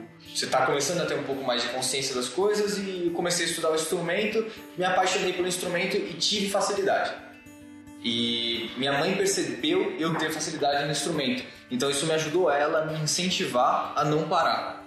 Isso e aí eu acho que por conta do instrumento de precisar de uma dedicação muito forte para você entender a mecânica, a parte lógica, a parte de leitura, a parte de percepção, eu mergulhei muito nisso e eu tive é, a chance de ter tempo de mergulhar na música muito profundo. Então E cedo, né? e cedo. Então, com 13 anos, eu já estava na metade do conservatório da Fundação das Artes, São Caetano do Sul, com a galera com 20 e poucos anos já. Isso me deu tempo e bagagem de eu não ficar só na música. Porque eu comecei a perceber que com 14, 13, 14 anos eu tocava na igreja e comecei a fazer uma grana tocando por aí. É uma fase que você tá, tipo assim, é, entrando no colégio, né? Do fundamental pro colégio. Quando eu entrei no colégio, no segundo, sei lá, segundo colegial, eu já estava formado em música pelo conservatório. Então, eu já parei e falei, porra, eu não quero mais estudar música. Não tem mais muito o que eu estudar aqui, que eu não consigo estudar sozinho. Eu sempre gostei de me virar, assim, para aprender coisa nova. É, o- a escola teve muita influência com relação à música na minha vida, porque o maestro da banda marcial da escola foi o cara que me botou no cenário musical. Ele que viu que eu tinha um mínimo de talento ali tocando e começou a me colocar para acompanhar ele no circuito profissional da música. Mínimo é modéstia, porque o Júnior é. O Júnior é um curtinho. Cinco vezes o melhor guitarrista do Brasil. É. Flash, sei lá o quê. É, e o cara. Eu fui monte, eu fui monte dele no Rock in Rio. Eu toco um pouquinho. E aquele Christian Dance que eu tava no DVD mesmo lá, porque eu fiquei no palco e fui Eu não tenho porra nenhuma de música, além daquelas que eu escuto, mas eu lembro de uma noite em que eu percebi que ele era bom mesmo. A gente estava na minha casa jogando poker, totalmente embriagados, a exceção dele. Acho que também fez o grande à tarde, mas aí tava passando, o show do John Lennon. Do John Lennon, não, do Elton John. Elton John. Vocês verem que não entendo música. Tava passando o show do Elton John e tava ligado na televisão e tal, e teve uma determinada parte da música que todo mundo conhecia na mesa, que é o Elton John fazendo solinho de piano. Eu tinha um teclado em casa, tão sem vergonha, que era aquele teclado que vendia a revista Teclado, você colava o adesivinho é. Uma toalhinha em cima do teclado. Aí eu falei, eu quero ver se esse moleque é bom mesmo. Aí eu trouxe, peguei o teclado, trouxe pra, pra sala. Aí eu falei, olha, é o seguinte, eu vou abaixar o volume da televisão e você pega e continua a música. Ele, ah, tranquilo. Aí tava lá tocando o o, o Elton John e tal, aquela partezinha, baixei o volume. Aí continuou o Júnior. A hora que eu subo o volume, exatamente a continuidade. Assim. Aí depois eu percebi assim, que o cara é um prodígio. Assim, o cara Ah, não diria um ele prodígio. é muito bom. É aí que entra um ponto que eu queria falar, que você falou, de masterizar o que você. Tipo, ser, ser um mestre, né? Porque pra você ser um mestre precisa de muitas horas em cima daquilo. É. 12 mil horas. Sem querer. Cara, É, é isso aí, né? 10 mil, vai, 10 mil. E aí, a a minha mãe, sem querer, ela teve muita influência nisso de me levar. Eu, eu tinha 14 anos fazendo baile. Então, tipo assim, alguém tinha que me acompanhar. Ou eu pegava carona com a galera, ou minha mãe tava junto. E minha mãe me incentivou muito nisso. E, e aí, com essa, como eu tive essa consciência musical e essa facilidade de estudar muito tempo, eu estudava 10 horas por dia piano. Ficava muito em tempo, muito tempo em cima do instrumento. Isso permitiu com que eu chegasse no nível de masterização de instrumento do- da música muito cedo. Quando eu, quando eu tava no colégio migrando pra facu, eu falei, mano, não, eu não tenho por que estudar música mais. E aí eu, eu vi alguns amigos indecisos e eu sempre pensei, falei, mano, eu tenho que ser um cara muito foda no show business. Independente se vou ser o artista, ou se vou ser o cara que molda o artista, se vou ser o músico que acompanha, se vou ser o artista principal, eu tenho que entender esse mundo do show business de forma bruta, para eu conseguir me destacar por minha conta, porque investimento financeiro para eu bancar uma carreira, eu não vou ter. Então, eu vou ter que criar essa minha carreira com tudo que eu precisaria pagar para isso acontecer. Nisso, fui fazer rádio TV, conheci o Rude, a gente tem essa amizade muito velha, desde a época da facu, porque a gente, no primeiro dia de aula da facu, ele sentou do meu lado, ali a gente começou uma amizade e começou a produtora a partir dali. E a gente, nessa fase, eu tocava no Viva a Noite, do Pânico na TV, então eu faltava pra caralho na faculdade pra tocar, e só que ao mesmo tempo eu tava fazendo faculdade de rádio, TV e comunicação e dentro da televisão. Eu tava dentro da rede TV fazendo um pânico na TV, então vivenciando os dois mundos ao mesmo tempo.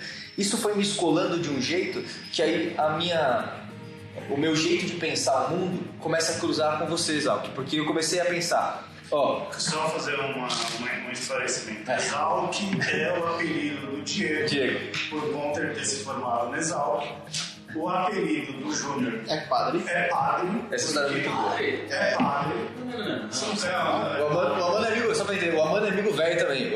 A gente tocou Sim, junto, sim. etc e tal. Mas A gente ele não sabe. A gente chama ele como tem que chamar. Valdir Nunes. Aí tá grande sacanagem, porque, olha, meu, muitas coisas vão ficar, vão bugar se alguém ouvir isso daqui. é, Porque o Amano, nosso oriental da mesa, pelo visto é o cara que mais participou de suruba nesse Outra ele coisa. é, ele é. Mas dá pra ver que é um oriental sem vergonha. oriental, sem vergonha. É japonês, Pedro. É, dá É, pra ver. É, O Júnior é engraçado porque ele tem todo esse, esse berço evangélico aí e a gente morava no mesmo prédio e tal, eu sou de uma geração acima, uma geração mais velha e por incrível que pareça ele jogava bola conosco no gol.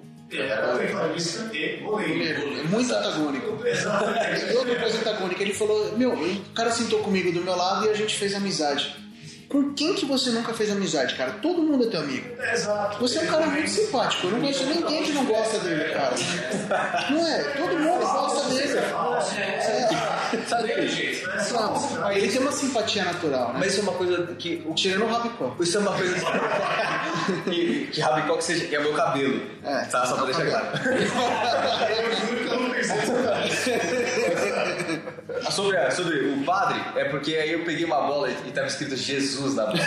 Puta que pariu. com uma. Pra você ter uma ideia, Desceu com a bola de Jesus. Jesus, isso aqui. e aí ele desce nessa. nessa Mas isso é- A gente não esqueceu. A bola devia ser de algum tinha uns ateu, 12 anos. pra ficar chutando. É, Jesus.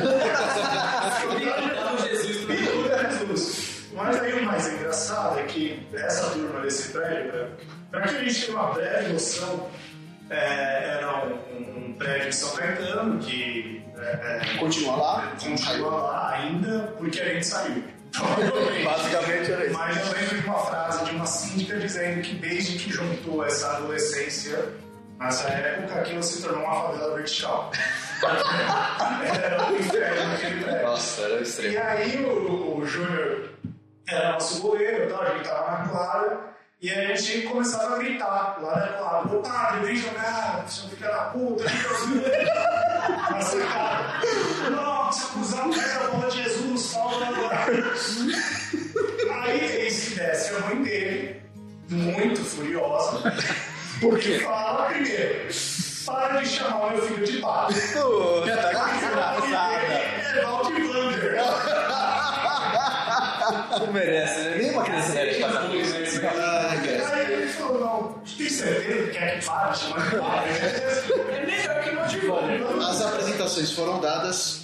Continue, padre. Aí, a- a- o show business, ele te ensina é, algumas posturas, né? Então, eu, eu conversando, eu vi a diferença de como o músico se portava, de como o empresário se portava e de como os caras que realmente mandavam no jogo se portavam. E eu falei, hum, se eu for um músico que se comporta que nem aqueles caras, talvez eu abra portas diferentes para o que eu preciso e para o que eu quero, né? Para os meus objetivos, que sempre foram estar dentro do show business. A partir desse momento, a partir de- da hora que eu comecei a entrar na TV e tudo mais, eu falei, olha, eu não, meu desejo não é mais ser só o artista.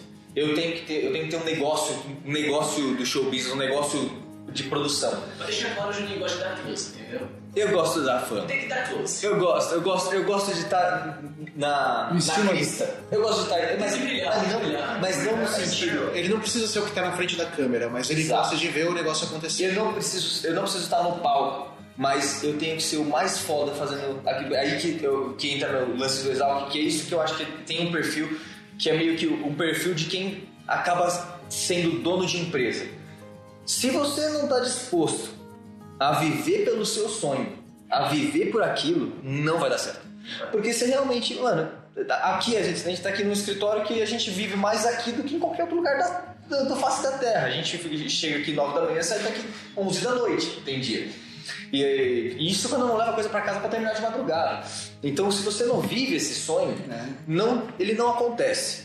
E aí, a partir do momento que eu percebi que eu tinha facilidade, que eu tava em, em volta de pessoas que eram os grandes jogadores do mercado, e para me influenciar e para me espelhar neles. É, e eu- e eu tava com essa gana de ter esse negócio, eu falei, mano, eu tenho que pegar essa grana que eu tô fazendo com música aqui dentro da TV, tem que bancar o meu sonho, que é fazer essa produtora ficar foda e eu continuar fazendo minha- o meu lado artístico. E eu, hoje eu sou esse cara, hoje eu consegui ser o tecladista com essas relevâncias todas, faço parte do Xamã, do Angra, dessas bandas de metal que me posicionam como um instrumentista de excelência no Brasil. E com uma produtora de sucesso, com cases como Netflix, com os, os maiores nomes do metal trabalham com a gente, os grandes nomes como é, Estadão, os grandes bancos são clientes nossos. Hoje a gente está aqui dentro da 128, que é a nossa nova casa, que é a junção da Fog Films, que é a minha, com a Mediacraft, que é a do Amando, do japonês. Pra vocês que não entendem inglês, vão ter que é 128. 128, a nossa casa. Explosão de mídia. Então, então hoje aqui, é, isso que isso está acontecendo aqui, essa junção de gerações e a gente bater esse papo de como chegamos até aqui, É um tesão. é muito tesão, porque a gente percebe que aonde as histórias se cruzam, ou pelo sucesso ou pelo fracasso, elas são muito parecidas. Sim. Ela, por- independente das, das diferenças e de- dos caminhos que se tomaram, é, as influências são muito próximas, né? Entre igreja, família, é, amizades, escola, onde- como as coisas se cruzam, elas são muito vivas. Eu acho que tem, um, tem uma questão aí do tecido social, né? A gente tem o nosso.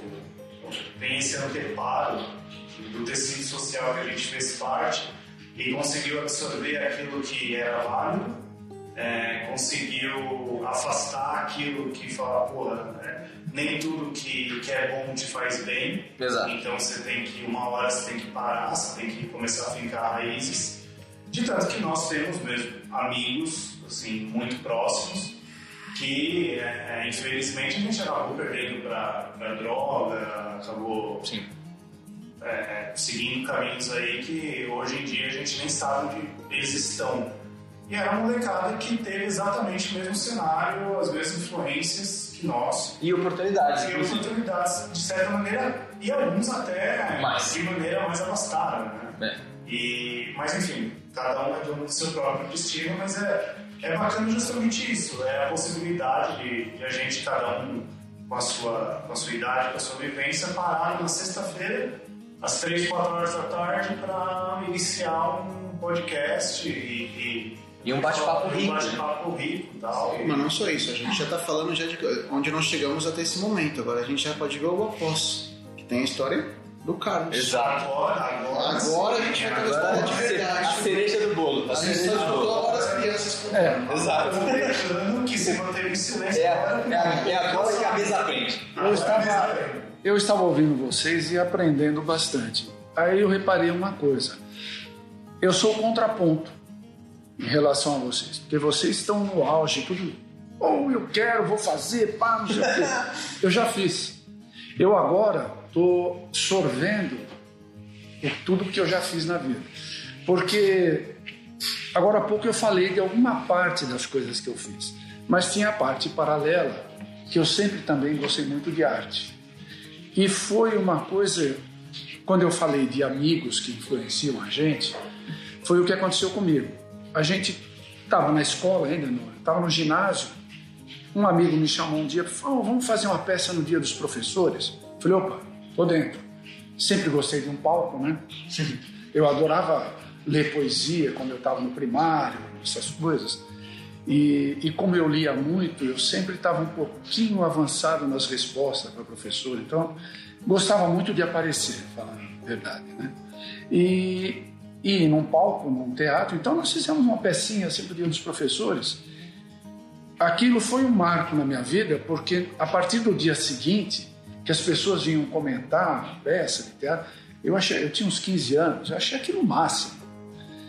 E, e esse meu amigo, ele falou: ah, então vamos, vamos continuar, vamos fazer outras coisas. Aí nós, ah, nós avançamos um pouquinho. Eu comecei a escrever algumas coisas, baseado no mesmo texto que nós tínhamos, escrevi algumas coisas. E aí eu descrevi que eu descobri que eu escrevia, eu sabia escrever, montar, que eu até aquele até então achava que não sabia nem fazer redação. Legal. Depois a gente continuou fazendo pecinhas na escola, fomos convidados para fazer em outra escola, tal, mas as pecinhas, eu, eu tenho os textos até hoje.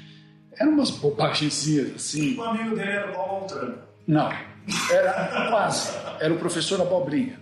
Professor Abobrinha? É, era o Pascoal da Conceição. Era ele. É, era o meu amigo Pascoal. Ele que. Como você ele- esconde isso até agora? Ele ficou falando, deixa as crianças conversar. Depois Caramba, pompeu, pompilho e pomposo. É, esse castelo será mel. É, eu e o Pascoal estudávamos juntos, né? Então a gente começou aquilo, só que o Pascoal incorporou o negócio do teatro muito mais. Mas a gente foi avançando e quando a gente entrou no colegial, outras pessoas agregaram ao nosso grupinho de teatro e trouxeram, outra, trouxeram outras informações. Nos apresentaram, por exemplo, um dos, dos caras lá apresentou pra gente Eugênio Ionesco que a gente leu aquilo e caiu duro. A gente não sabia que existia aquilo. Né? O Ionesco é um escritor de teatro de absurdo, fantástico. Aí a Rabal, Ionesco, Jean Genet, a gente mudou o foco né? para o teatro mais sério. Fomos estudar Stanislavski, essas coisas, e montamos um grupo de teatro que participava também um outro rapaz que é escritor. Nisso você já tá no banco ou ainda não? Já, foi quando, eu- quando nós montamos o grupo de teatro, eu estava no banco. Legal. Aí era uma coisa paralela. E, e esse rapaz que também entrou no grupo, que era, ele traduzia do francês os textos do, do- Acabei de esquecer o nome de quem eu falei agora há pouco. Ficar velho é uma merda. Do Ionesco. É o, o Glauco Matoso, não sei se vocês conhecem, é um escritor também. Ele é. bom, acho que ele tem o, é, o recorde de sonetos. Ele é um cara bom também. Era da nossa turma. E São Paulo. a gente, isso tudo em São Paulo. A gente montou o grupo e, e fizemos várias peças. E aí, numa determinada época, a gente montou um grupo de música para acompanhar. E eu fiquei na música. E depois a gente se separou do grupo de teatro, ficamos com o grupo de música, que não foi para frente porque Era cada autoral, música autoral. música autoral a gente fazia. E Você se recorda do nome da banda? último dia. Qual estilo? hã? Que estilo que era? Olha, hoje eu chamaria de rock rural. Sabe o, estilo Sá Rodrigues de Guarabira? Ah, eu tenho, legal, eu tenho legal. até algumas músicas, eu vou mostrar para o Legal, padre próxima Só vez. Tem, tem umas coisas mais pesadas. É, É, não, Não, mais próximo do que ele entendeu é isso. Não, não, o homem chega, já desfaz a natureza, tira a gente, põe represa, diz que tudo vai mudar. Isso é Sai, sai Guarabira. Isso. Isso pra mim É, é, isso é Boca rock Livre, and roll. PB4, tudo na mesma É. época. É, estudou agronomia? A gente gostava.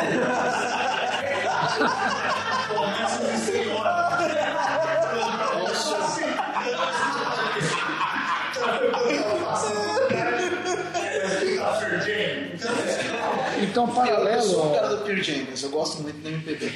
paralelo ao, ao, ao trabalho no banco, eu sempre mantive uma atividade relativa a coisas que eu gostava de fazer. Eu fazia filmagens de, de fotografia e fazia eventos. Eu fazia som, pra, som e iluminação para eventos. Tinha uma aparelhagem, fazia paralelo ao banco também, depois que a banda terminou, e sempre continuei escrevendo. Então eu tenho centenas de coisas escritas. Ultimamente a, minha escrita virou só letra de música. Eu faço tudo, eu faço uma certa melodia e faço uma letra, gravo e deixo lá. E às vezes eu mostro para alguns amigos, a gente faz, um, é, faz algum arranjo, alguma coisa assim, né? E Que legal. quando eu falo que eu não faço nada, é impossível, né? O, o que eu faço é curtir a vida, que meu filho estuda fora, está na Finlândia estudando Uau. física e inglês. Eu falo para ele, porra, cara, você é um gênio. Você estudar física e inglês na Finlândia. Esse é, aquele, esse é aquele momento que você pensa, meu, o que, que eu fiz? Deu tão É. certo nele? É, você fez por um acaso. É, não, é, a, a gente, a gente sabe mais ou menos, né? Porque eu sempre achei que o, o estudo, a cultura, é, é a melhor coisa que você pode dar. É, os filhos, sem E dúvida. eu falava para ele, eu, falei, eu vou te pôr em boa escola. A única coisa que eu peço é que você aproveite. E ele aproveitou, né? E então, em casa agora é minha esposa e o cachorro. Minha esposa ainda trabalha, então eu fico em casa, cuido do cachorro, faço algumas coisas e escrevo muito, né? E treino um pouco de contrabaixo, mas eu sou muito preguiçoso para A isso. gente tem uma vida muito parecida. Eu sou um aposentado. Você é um aposentado? Ele é aposentado em tempo É parcial. aquilo que você falou do trabalho público, né? Que você tem certas liberdades. É. Mas, por exemplo, você tá esse tempo, porque eu percebi que a parte de arte foi bem forte. Foi, ia, foi bem Teatro, música e tudo mais. E nunca deu um- uma bugada no cérebro, tipo, tá no banco, será que eu saio pra fazer isso? Era, era tranquilo levar essa vida dupla? Não. Era tranquilo porque eu me realizava em pequenas realizações. Eu não tinha. eh, chegou num certo momento que eu falei assim: não, eu não se eu sair do banco, eu não vou ganhar um décimo do que eu ganho lá. Ah, legal. Vou ter uma vida muito mais complicada, porque o Pascoal fez isso. O Pascoal trabalhava no banco também. Ah, é? E ele saiu do banco porque ele quis ser ator. Então, no começo foi difícil. Claro. As ele teve, então eu, eu acompanhei essa trajetória dele, que nós continuamos amigos até hoje. É, eu, Você tem que trazer acompanhei- ele aqui pra trago, ser trago. O dia que der eu trago, porque ele é um cara fantástico. Se bem que ninguém vai poder falar mais. Não, ótimo. Vai roubar sempre. Pascoal, É sempre um privilégio. É sempre um privilégio. Cara legais. Ele ele saiu, então eu vi o que ele, o que ele sofreu, o que ele passou até ele conseguir é, Estabilizar. se, se estabilizar uma carreira, seguir e tal. Mas isso passou na sua cabeça também. Não, passou, claro que passou. Eu, quando eu entrei no banco, na escada que eu subi para entrar no banco, eu falei, eu juro que daqui cinco anos eu saio daqui. Fiquei 25. Porque não tem, era deu tudo que eu tenho de material na minha vida Foi hoje, o banco que te deu. o banco que me deu. E eu trabalho no E banco. essa, essa zona de conforto que o banco te permitiu. né? Sim, e também o seguinte: o- o- os instrumentos que eu comprei, ah, o estúdiozinho que eu tenho em casa, tudo isso daí veio do meu trabalho no banco, no, o banco que me deu, né? Então, mas você encarou como hobby, ou como uma segunda renda, ou como só prazer? Como é que foi? Como é que você começou a encarar a hora O que você motivo de eu estar vivo. Tua válvula de escape. Era o motivo de eu estar A vivo. Você está ali no décimo ano de banco, continuando fazendo Sim. estúdio, Ah, continuando não, e aí eu fazia faculdade e tal. Eh, Mas o, o, o que me mantinha vivo, o que, o- aquele foco no horizonte que você tem, era eu saber que eu podia continuar. Mesmo que eu não. Hoje, eu continuo fazendo música, os amigos vão lá, a gente grava e tal. Eu sei que hoje eu não vou virar um rockstar. Entende? Eh, se, se eu conseguir pôr as músicas na internet para as pessoas ouvirem, já vai ser muito legal para mim. Legal. Já vai me dar uma satisfação que, que vai compensar. Então, É, o outro te dá a possibilidade de você poder viver o Sim. outro lado da vida que você queria. Cara, é uma vida confortável. O apartamento que eu tenho, as coisas que eu tenho, e o estudo, o que eu pude dar para o meu filho, tudo, né? Tudo isso daí foi graças ao trabalho que e também me deu uma aposentadoria que hoje eu vivo sossegado. Acho que é exatamente isso é, que eu quis dizer, na verdade, é, é de entender que a fisiologia do sistema em que eu estou inserido não vai me trazer a, mim, a, a realização que eu busco. Então ali eu dedico parte do meu fosfato, parte dos meus neurônios para aquilo de uma maneira justa, é, porém é, eu busco minha realização em outras coisas. É, você sem pode- se descolar daquilo. Você pode chamar até de comodismo, porque não deixa de ser um comodismo. Eu me acomodei dentro de uma situação que me era muito favorável, mas nunca deixei de fazer as coisas de que cumprir com as suas É obrigações. difícil minhas a gente obrigações dessa maneira. internas, né? É, mas é difícil alguém chegar pra ti e falar, não, isso foi comodismo, porque ninguém tá dentro dos seus sapatos pra conseguir avaliar qual era a Ah. tua circunstância naquele Mas momento. Você existe fala, "Eu vou muita gente disso." que- Mas é, julgar todo mundo julga. Mas é. Sim, aí você faz repente assim. você fala, vou sair, É, você fala, exatamente. quem vai pagar as contas dos meus filhos e da minha casa? Exatamente. Então é difícil hoje alguém chegar pra você e falar, dá a volta aí, faz o teu sonho, não, mas você não vai ganhar nada, mas faz o teu sonho. Não é tão É, simples. exatamente. Acho que esse é um perigo. De, hoje tem esse famoso empreendedorismo de palco. Né? O empreendedorismo de palco, onde o cara vem, vomita um monte de informação de tipo, larga o que você faz, vive do seu sonho que vai dar tudo certo. Mas isso pra mim Viver de sonho é ficar na Isso é um veneno pra mim tão grande. Porque a partir do momento que você. Vou tomar o meu, meu próprio exemplo. Eu escolhi viver do show business. Não necessariamente de ser um artista. Eu entendi que para o meu sonho rolar do jeito que eu preciso, eu tive que deixar de ser só artista, porque eu queria ser um cara que fosse relevante de várias maneiras. E eu tive que fazer escolhas que não são necessariamente prazerosas. São tipo assim, o dia a dia de ser dono da produtora, de cuidar de vários artistas, de cuidar de vários clientes, me impede de ser artista sozinho. E isso tipo assim, é o ônus e o bônus. Você sempre tem que pesar. Se você aguenta suportar o ônus e o bônus, isso aqui não faz sentido pra você. Se você tivesse a oportunidade, por exemplo, de ter uma renda fazendo alguma outra coisa que fosse diferente do show business, para sustentar o prazer de ser só artista, talvez fosse uma escolha que eu tomaria. Não é que eu enxergo no espelho o que ele tá falando. É, a minha realidade hoje é essa. É, desculpa, você quer dizer, mas é, eu tenho, olha, todo mundo aqui já comeu em restaurantes que eu fiz o projeto e ninguém sabe. Que eu fiz a cozinha inteira, que eu cheguei pro cara e falei pro cara tudo que ele tem que fazer, como ele tem que resolver. Eu não ganhei muitas vezes nada por isso. Tem vezes que eu fiz tudo, tudo de graça. Mas pra quê? Para que o cara pudesse ser lançado, para que ele desse certo, ele abrisse mais 30, 40, 50 empregos, sabe? Pra depois no futuro ele lembrar de mim. Animal. Sabe, eu sempre fiz um monte de coisa no background, assim, sabe? Tudo nos bastidores, de um monte de coisa que vocês não têm ideia. Sabe, assim, um pouco do que eu passei, a Ana Paula sabe que é minha esposa. A maioria das pessoas não faz ideia. E assim, é o que eu compartilho do que eu vejo que o, que o padre está falando. É, a gente faz isso por quê? Porque a gente enxerga algo a longo prazo. E é, seja o aprendizado que você está tendo naquele Exatamente. momento, ou seja um fruto que você vai colher lá para frente. Sabe, eu acho hoje um- um- uma satisfação pessoal incrível, inenarrável, sabe, o fato de eu hoje fazer parte de uma sociedade na qual eu tenho 42 funcionários. Porque eu sei que são 42 famílias. Eu acho o máximo poder fazer algum outro negócio que pode ser que, e assim, vocês se surpreenderiam do quão, pouco eu ganho algumas vezes nisso. Mas é muito legal você ver que você consegue fazer a roda girar e você consegue. Hoje eu tenho uma perspectiva de montar mais uma, uma empresa daqui a três meses com mais 60 funcionários e depois uma outra para montar mais 60 funcionários. Isso é muito louco. Muito Sabe o que eu achei legal no que você falou agora?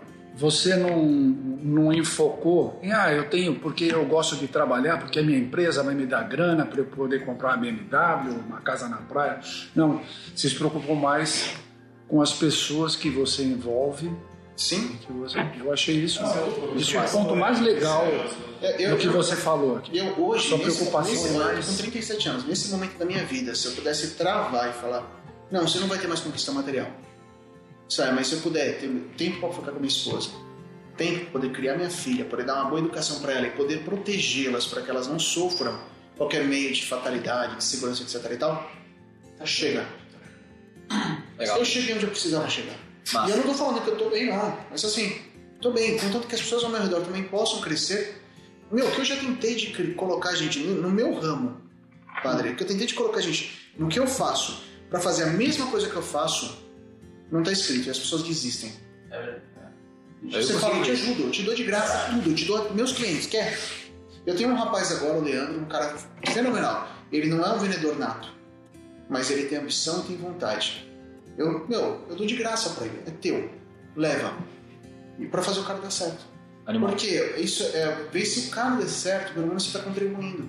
Uma das frases que eu aprendi muito com os professores da USP, e eu acho que é muito bom divulgar isso também. Muitos professores chegavam para mim e falavam: vocês estão aqui de graça. Vocês não estão pagando para estar aqui. Então vocês retribuam isso para a sociedade.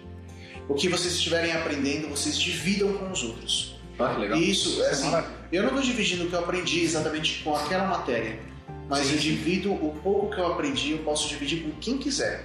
Eu não faço a menor cerimônia de fazer graça, fazer política com os outros. Eu acho que todos nós, se a gente puder aumentar o grau de felicidade do mundo, de qualquer maneira que a gente puder, a gente vai estar contribuindo. Sim. Porque qualquer coisa que você faça para melhorar a vida de alguém, de alguma pessoa, é, é imprescindível para aumentar o, o- o nível de humanidade. Sim, pode ter às vezes ser uma decisão egoísta. Porque, tipo, as coisas voltam. Sabe? Pra você, tipo, se você propaga alguém, ajuda as pessoas em volta de você. Então, é, tipo assim, pra quem não quer fazer nada bem, assim, faça por egoísmo, então. Porque volta, essas coisas são. ajudam, sabe? É, é engraçado você falou tudo isso e eu, eu fiquei pensando no YouTube, que é pra mim, porque quando eu tô ligado na empresa e eu, eu são meus amigos que trabalham comigo, pessoas que eu conheço, eu acho muito legal, tipo, poder trabalhar com eu com os amigos, eu, tipo, achei sucesso já. Então, e eu sempre também compartilhei essa ideia que é, depois que eu consegui con- contratar algumas pessoas, eu falei, "Meu, isso é muito doido. Tipo, tem uma pessoa ali que depende de você, sabe? Nossa. Isso é um medo e é uma adrenalina e é uma responsabilidade e é um orgulho, sabe? E você fala, meu, eu quero fazer justo pra essa pessoa, porque pelo menos as pessoas que estão comigo, eu não teria nada na minha empresa se não fosse por elas. Nada mais justo que eu fazer eu mesmo. E até quando eu penso em conteúdo, de fazendo isso aqui do YouTube, uma das coisas que eu mais gosto do YouTube, eu acho que eu vou falar muito disso aqui, é exatamente você de comunidade. Eu aprendi de uma pessoa que teve a paciência de colocar uma câmera na cara dela e falar ali por horas e horas de graça. Eu não paguei nada. E eu, eu fiz, fiz uma carreira em cima disso. Mas se a pessoa soubesse quanto dinheiro talvez eu fiz em cima dela também. Então, pra mim é muito importante essa questão de criar conteúdo, compartilhar conhecimento, porque eu aprendi a maior parte das coisas que hoje eu uso no, meu trabalho hoje em dia com pessoas que estavam simplesmente dispostas a dividir o que sabiam. Então, eu sempre que posso também eu quero retribuir de algum jeito e compartilhar conteúdo e falar com a pessoa que precisa de um toque. Pô, eu gosto muito de exatos, então quer ajuda com planilha, meus amigos tudo, eu ajudo com as planilhas de financeira, pô, vem cá, não tem problema, vamos fazer isso e, e até eu lembro de um que eu falei no começo é isso. Às vezes você nem gosta de ajudar, mas ajuda por egoísmo. Porque isso, se você nem tá ligado, mas essa volta na roda que dá, ajuda tudo, todo mundo e as coisas melhoram. Deixa eu fazer uma provocação. Tem, tem duas provocações que eu quero fazer pra gente ir pro, pro ponto final. A primeira delas é a noção de sucesso, não fama, a noção de sucesso, de realização pra cada um. Posso fazer? Vai, vai, vai. Mas vai funcionar que a gente encerra que cada um dá a sua resposta. O que que é um dia perfeito pra você? Massa, boa. Legal. Essa pergunta, eu acho que a gente vai chegar onde você quer chegar. Massa. Porque quando eu respondi algumas vezes, a gente chegou. Então eu acho que vocês vão chegar bem. Então, pode começar. O que é o dia perfeito? Bom, pra mim, é, essa, essa resposta, eu, eu geralmente não sou prolixo, tá? Mas eu fico pensando o seguinte: a, a gente sempre vai responder em cima da nossa circunstância atual. Boa. E aí pode ser dentro do pêndulo de Schopenhauer, pode ser em cima das circunstâncias que a gente está vivendo nessa semana ou em cima de algum problema que nós tenhamos no momento. Hoje, um dia ideal para mim, em 2019, em abril de 2019, é poder acordar sem pressa, poder ficar com a minha filha sem pressa, ter trabalho sem problema nenhum, porque acho que o trabalho edifica, mas fazer as coisas num timing que eu consiga gozar de pequenas coisas como poder almoçar, poder comer, sabe? É ter umas ter conversas edificantes com pessoas que eu admiro e eu amo, sabe? Eu acho que um dia perfeito para mim é isso, sabe? É sempre poder dividir também momentos com pessoas que é, possam não concordar comigo, mas possam compreender o meu ponto. Eu acho que um dia perfeito hoje para mim é isso. Eu, é claro, a gente pode se alongar. eu- O meu desejo é estar no interior em algum momento da minha vida, mas eu acho que se eu puder hoje estar com, nesse meio, para mim já é um dia perfeito. Equilíbrio. Legal. Próximo. O, Carlão, Carlão, o fato da gente acordar de manhã se sentindo bem já, já é um bom começo para um dia perfeito. Você se sente. A partir daí as coisas vão se sucedendo, porque o, o dia é dividido, como você falou, em pequenos bloquinhos. Então você levanta, lê o jornal, tranquilo, almoça, come, toma café, passeia com o cachorro, leva a esposa, faz isso. Essas pequenas coisinhas que você divide o dia e elas são partes da, da- da necessidade que você tem, mesmo que você ou você trabalhe ou você não trabalhe, e as coisas que você faz e que no fim do dia você sempre fala assim, ah, legal, hoje deu tudo certo, tudo. É, eu já estou numa fase assim mais relax da vida, né? Já porque enquanto você trabalha, você tem coisas para fazer, pouco tempo para resolver coisas suas, pessoais. E hoje a minha vida se resume em fazer coisas que eu gosto, com tempo, como você falou, para fazer isso, para ficar com o meu filho, ficar com o cachorro, ficar com a esposa, sair, é, ir na academia, fazer é, coisas banais, às vezes, mas que te, te, te dão um, um certo sabor de estar tá, vivo. Sim.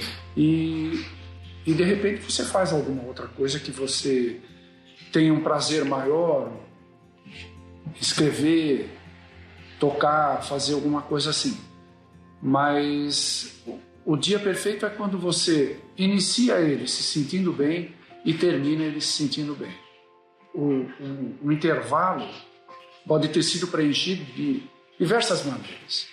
Legal. Qual, Amir Klink? Qual que era a frase do Amir Klink que você tinha? Ah, o Amir Klink, perguntaram para ele, quando ele fez a primeira travessia no Atlântico da África para o Brasil, um cara perguntou para ele, mas escuta, e lá você não sentia solidão, nada? Ele falou, olha, eu acho que solidão é quando você não tem um horizonte na vida, você não tem uma meta. Quando você tem uma meta e você está na direção dela, você nunca vai sentir solidão, nada disso. Então você pode estar no meio do oceano, sozinho, com dois, um remo ali, mas você não vai se sentir sozinho. Porque você fala, pô, estou indo para lá e vou chegar lá. Tá? Isso aí. Caras, pra mim tem um, um misto disso de conseguir tempo pra família, conseguir tempo pro cachorro, conseguir essa paz, mas eu, sendo bem sincero, eu gosto do caos. Mas assim, Ah, eu gosto muito do caos. Eu gosto de traçar um objetivo e, mano, eu vou chegar ali. Então, então calma, descreva o dia. então. Tá, Vou, des- vou descrever um, um dia que eu preciso, que assim, que é um dia que eu chego no fim do dia e falo, puta, esse dia foi, ele foi motivador. Eu tenho um objetivo, uma entrega de um produto audiovisual pessoal meu. Como, por exemplo, ontem a gente fez o lançamento de uma música. A gente fez o lançamento de uma música com um vídeo ontem na internet.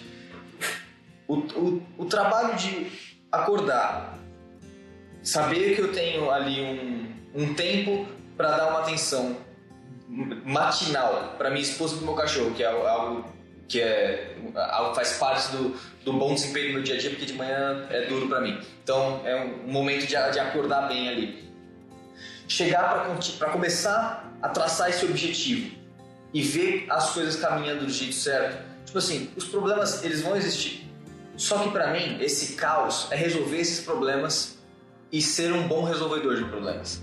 Então, o problema ele vai pintar, não importa o tamanho dele, ele vai pintar e você vai ter que superar ele. Então, essa superação desses problemas para chegar no final do dia, aquilo tá no ar, tá tudo bonitinho, as pessoas tendo um feedback daquilo, uh, você sentir que aquilo, o seu suor valeu a pena, é, um, é uma noção de um dia especial para mim. Eu consigo pegar aquele dia, fazer dele ser produtivo e ao mesmo tempo eficaz.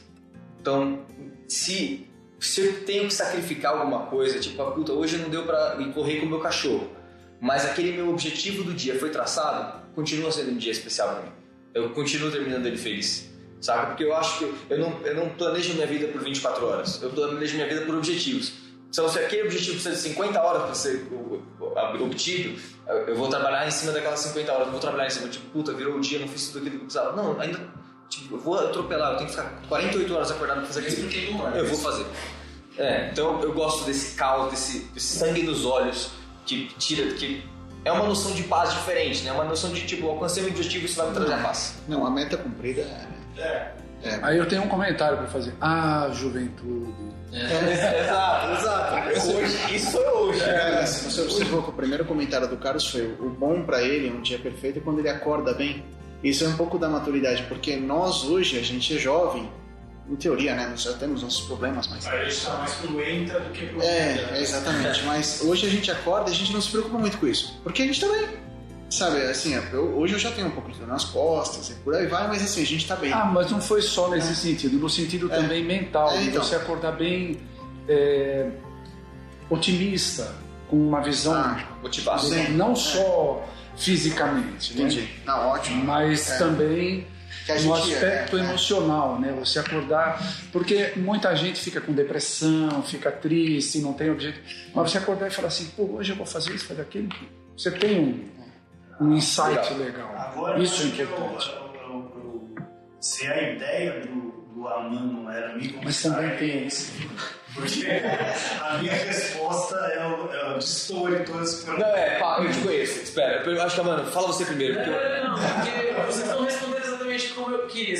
É que aqui, um monte de pensadores, os caras já foram pro plano das ideias já. Eu queria um pouco mais descritivo, assim. Eu vou dar. Tá, exatamente. Por favor, é isso que eu tô esperando. Você vai no fundo, a gente vai entender exatamente o que vocês falam. Pegar as ouro ali. Sim, mas eu vou, vou, vou secar 15 anos. É isso aí, é isso aí. Eu acordo meu primeiro pensamento é: puta que pariu, eu não morri. Juro você, vê que não é uma questão de idade. Carlos, eu peço desculpas. Aí já é a primeira frustração. Caralho. A segunda é: cacete, tô atrasado. Os dois, são os dois pensamentos que permeiam minha manhã. Aí eu já falo: foda-se, eu vou assumir a condição de atraso. E aí eu vou fazer essas coisas, que todos, todos vocês relataram. Vou fazer café, vou xingar a máquina da, da Nespresso, que a cápsula escapou, vou gritar meu cachorro porque o viado cagou na sala. Puto da vida, puto da vida. Chego no, no gabinete, as pessoas já ficam olhando torto para você, eu mando muita gente tomar no cu mentalmente sento na, na minha mesa, coloco o fone de ouvido e aí eu vejo o processo. E aí eu me dou conta do problema que as outras pessoas estão enfrentando.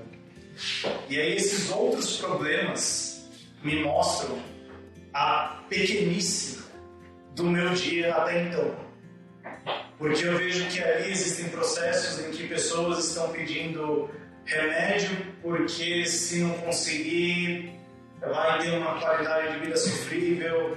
É, enfim, eu vejo algumas questões maiores do que o meu ego ali. E aí, dentro desse, dessa infeliz questão comparativa, eu falo, puta que pariu, não morri, mas beleza, já que eu tô acordado, vou resolver essa merda aqui. Até que veio o estagiário perguntar alguma vontade de morrer se torna uma vontade homicida, de matar. Aí eu percebo que o futuro do país vai ser uma bosta. Porque são perguntas assim. Vai ser? Você é um otimista. É, é, é que eu colocava um pouco de fé na, na juventude. Mas são perguntas do tipo, porra, dou um processo pro cara, o cara tá estudando direito, a pergunta que o cara me faz, "Ô, Edson, é, tem modelo? Como assim tem modelo, cara? Você quer preencher formulário? Tô tirando a gente de você escrever. Quando era estagiário, eu tinha que ficar esquentando barriga no fórum, tinha que- não tinha ar-condicionado. Meu chefe mandava levar tapete pra casa da sogra, pegando ônibus. Você você tá aqui dentro de um gabinete, no Tribunal de Justiça, o maior tribunal de São Paulo. Você tem quatro horas para você sentar, ler um processo. Tem uma gama de pessoas aqui muito inteligente e você me pergunta se tem modelo. Aí eu volto para casa puto. Aí eu chego em casa e agora há uma mulher morando comigo, uma mulher da Thalita. E aí eu, eu vejo, caralho, é, apesar de todos os pesares, apesar de eu ter uma visão muito pessimista a respeito grande parte da- dos aspectos da vida, um sorriso dela já basta para me desmontar. Porque aí eu percebo, meu, eu não posso frustrar esse sorriso, essa alegria com meu azedume. Então, essa influência que ela exerce, assim como a influência que essa mesa aqui está exercendo sobre mim, é, faz com que o dia se torne, não seja perfeito, ele se torne perfeito. Então, provavelmente esse é um dia que eu vou voltar para casa, que eu vou chegar assim, meu, que dia do caralho, porque era um dia para ser um dia qualquer, mas não foi. E todos os dias que eu acordo com a mesma queixa, eu ainda não tenho uma crença muito, muito definida a respeito do éter, a respeito da, da, da quinta essência, mas faz com que eu acredite de que, apesar de tudo, o dia no final vai ser perfeito. E então, respondendo à pergunta do, do Amando, meu dia não começa perfeito e meu ideal de dia perfeito geralmente é eu poder ser um escroto e mesmo assim a vida ser tão generosa comigo como. Calma, você é casado? Ah, cara, é uma pergunta difícil, pode me comprometer. Você vai editar? Assim, se não com esse cara agora! Depois essa resposta aí, puta que Não, pariu. não, eu estou morando com uma. Sou, sou casado, não posso dizer. Ah, é, o que, é o que a lei diz, eu vou contradizer. Ah, entendi. Eu vi sobre é, eternos. Não, porque que isso? Eu, eu, apaixonei aqui agora essa. É, essa é. Terceira paixão. Caramba, cara, no final, assim, os caras me surpreenderam, já foram muito além do que eu imaginei que ia ser. Eu achei que a gente ia ter que desvendar dentro da resposta essa essência que todo mundo passou, mas muito maneira a resposta do bom. É, eu vou ser mais objetivo, vou ser mais objetivo, mas eu vou descrever no dia, porque eu já pensei nisso na primeira vez que eu respondi, então, pra mim o dia perfeito é assim. Eu acordei, aquele sol já tá cortando metade do meu rosto aqui na cama, que eu gosto do sol, tipo Superman. Bateu o sol, aí o bagulho começa, frio, vai, vai. Se tá aquele dia nublado aqui de São Bernardes, já deprime. Então, esse aí, eu chego no dia perfeito. É, é um negócio que não existe, né? Então é perfeito. Aí tem aquela mesa de café da manhã, tipo da Globo, assim, posta lá que ninguém põe, eu sozinho e não tem namorado. Então é mágico mesmo. Só aparece aquele monte de Nutella e morango e pão e iogurte e sorvete. sorvete, ó. E suco, e é um café da manhã maravilhoso. E aí, por incrível que pareça, que acho que o negócio que vocês falaram, no dia perfeito tem trabalho sim. Porque é que eu amo super meu trabalho e meu, tem um monte de merda que acontece. Tem dia que eu não quero ver esse negócio. Mas é isso que o Julinho falou um pouco também. Tem um desafio e você conseguir resolver esse desafio é muito show. É muito Ah, legal. trabalhar é gostoso. Trabalhar é bom pra caramba, eu sempre gostei. E. Mas aí eu vou complementar o meu dia. No meu dia, eventualmente, chegou um presente. Presente é bom, todo mundo gosta de ganhar presente. Do nada tem um presente na minha casa, assim, pode ser até mil reais, assim, ou pode ser um carrinho de brinquedo. Ganhar um presente é sempre bom. Então no dia perfeito tem um momento que eu ganho um presente aí também. E aí eu vou. Já tá de novo. Que aí comida Jantar e transar. jantar e transar. Não necessariamente nessa mesma ordem. É. Isso é uma coisa complicada. E aí é isso. Como é A mesma ordem é essa. Tem que ser as É, ordens. É, Chegando, é, chegando em determinada idade, você tem que escolher a ordem das coisas. Ou um ou outro também. né? Um, um compromete o outro. Independente da ordem, meu dia perfeito também tem fruta no jantar maneiro, porque eu gosto muito de comer. E é que também, infelizmente, no meu dia perfeito vai ter academia, porque senão não dá pra manter. É, você falou tanto em comida, tem que gastar um pouco. E eu ainda sou viciado em Skittles e é, é difícil. É, então tem uma academia ali no meio do dia e uma boa companhia de noite. Esse é o dia perfeito. E aí, você sabe o que eu achei engraçado? Quando eu fiz essa pergunta com, quando a gente fez essa pergunta com meus outros dois amigos, é, e aí cada um a gente começou a pensar, né? Porque a primeira coisa que, sei lá, passou na cabeça de um assim, foi assim, pô, vou ganhar na Mega Sena esse dia perfeito. E a gente falou, não é isso, não tem nada a ver com isso. Não, não é. E aí a gente descreveu os três, os nós três, descrevemos o nosso dia perfeito, e a gente chegou à conclusão que nós três tínhamos vivido o dia perfeito. Porque o dia perfeito tinha sido dia, falou, meu, acordei bem, trabalhei bem, comi bem, tô tomando uma cerveja, trocando ideia com os amigos. E se tiver um sorriso ainda no fim do dia, Exato, exato. Uma coisa, uma coisa que eu também complementaria no meu dia perfeito, eu acordaria, me olharia no espelho e falar, nossa, como eu tô com cabelo, mano. eu ia ficar muito feliz. Eu vi isso aí também. eu olharia e falava assim, nossa, tem mais cabelo e escureceu. Tem uma coisa, Pô, tem uma coisa que eu faço no dia, que é, isso virou meio rotina mesmo. A gente acorda e tem que ter o abraço da família. Todo mundo tem que abraçar o cachorro e todo tem que ser um abraço múltiplo. Assim, eu, a Neandra e o, Do- e o, e o Donut. Tem que rolar um abraço. Nossa, Tem que rolar um abraço junto. Tem que ter. Acorda, só levanta da cama e depois do abraço em família. Aí vem o cachorro, vem todo Cada mundo. um, cada um tem uma cultura. Cada- é, cada um eu tem. gosto de cumprimentar minha esposa, eu gosto de ver se ela tá bem. Eu acho que o respeito é fenomenal. Quando se tem, cria-se o hábito do respeito, eu acho que é impressionante. Então, assim, Esses dias, a Thalita, ela é. Eu sou notívago e a Thalita acorda de manhã assim, porra, com a felicidade no ar. com uma felicidade assim. E é incrível, porque ela acorda às 5 horas da manhã pra sair às 7. Porque ela quer fazer tudo com calma e tal. não que. isso. É, isso é uma merda. Meu Quem acorda também. Aí, cara, é, de final de semana eu não segue essa mesma rotina. Nossa, no final de semana também. É, você vê. Depois, apanha. Aí eu vou dizer o quê? Que eu tô errado. Tá tá mentira. Exatamente. Ele nunca vai fazer isso. se fizer, tá errado. A licença poética da. da... É, licença poética, exatamente. No humor alguém se pode. Exatamente. Procure isso. Pronto, Gomes.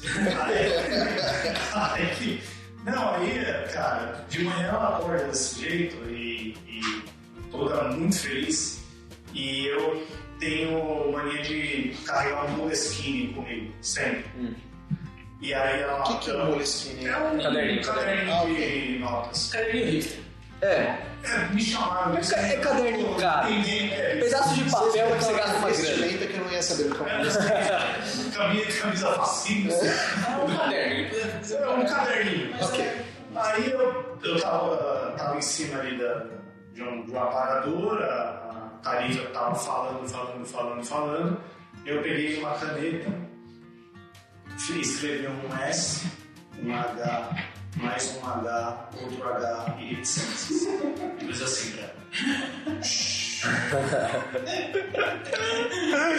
Aí é. Não, aí eu descobri, ela me ama, cara. Porque Sim, ela- porque se ela não, se ela não pediu o divórcio é porque ela te ama. Ela, ela, aí eu Se fa fazer pra uma mulher, Cara, Realmente.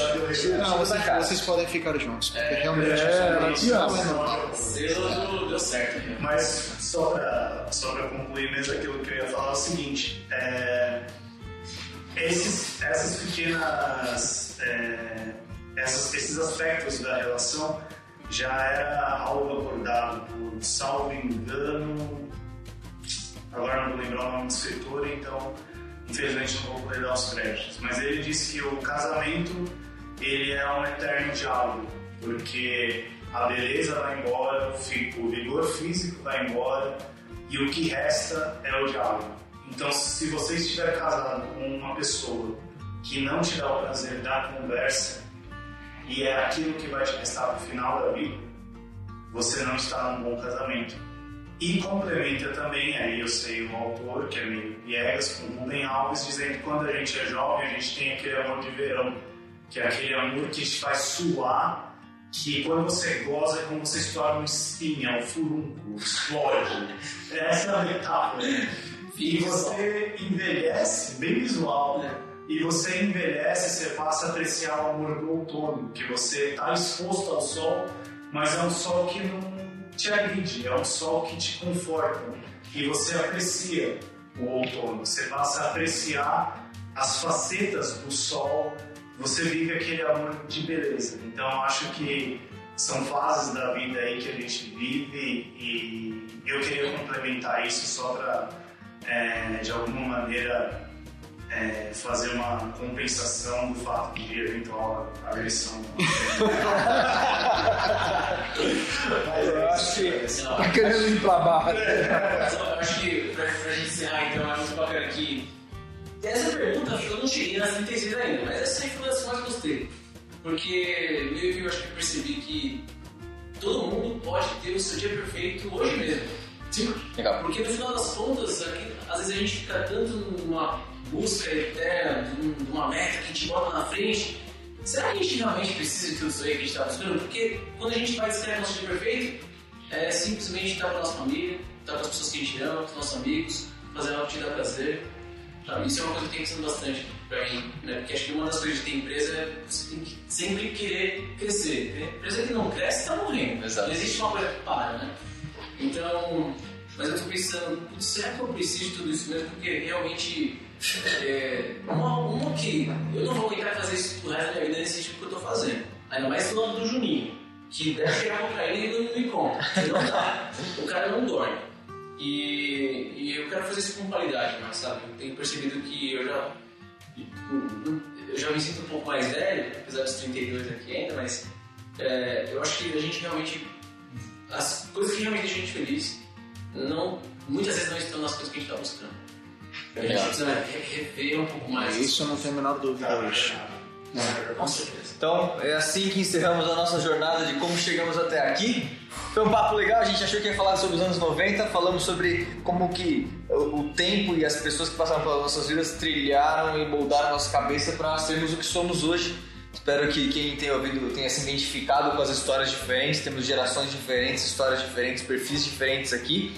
E deixa seu comentário, deixa aí seu recado se você tem algum assunto que você quer que essa mesa de pessoas que meu, não necessariamente vai ser sempre a mesma, mas são, serão sempre pessoas que têm coisas a agregar, pessoas inteligentes, pessoas com bagagem de vida e de história que podem te trazer uma visão diferente de como você pode lidar com a sua vida ou inclusive ajudar você a enxergar um problema de forma diferente que você está passando, que você está precisando superar. Certo? Certo. Carlão, dá um seu tchau aí pra galera.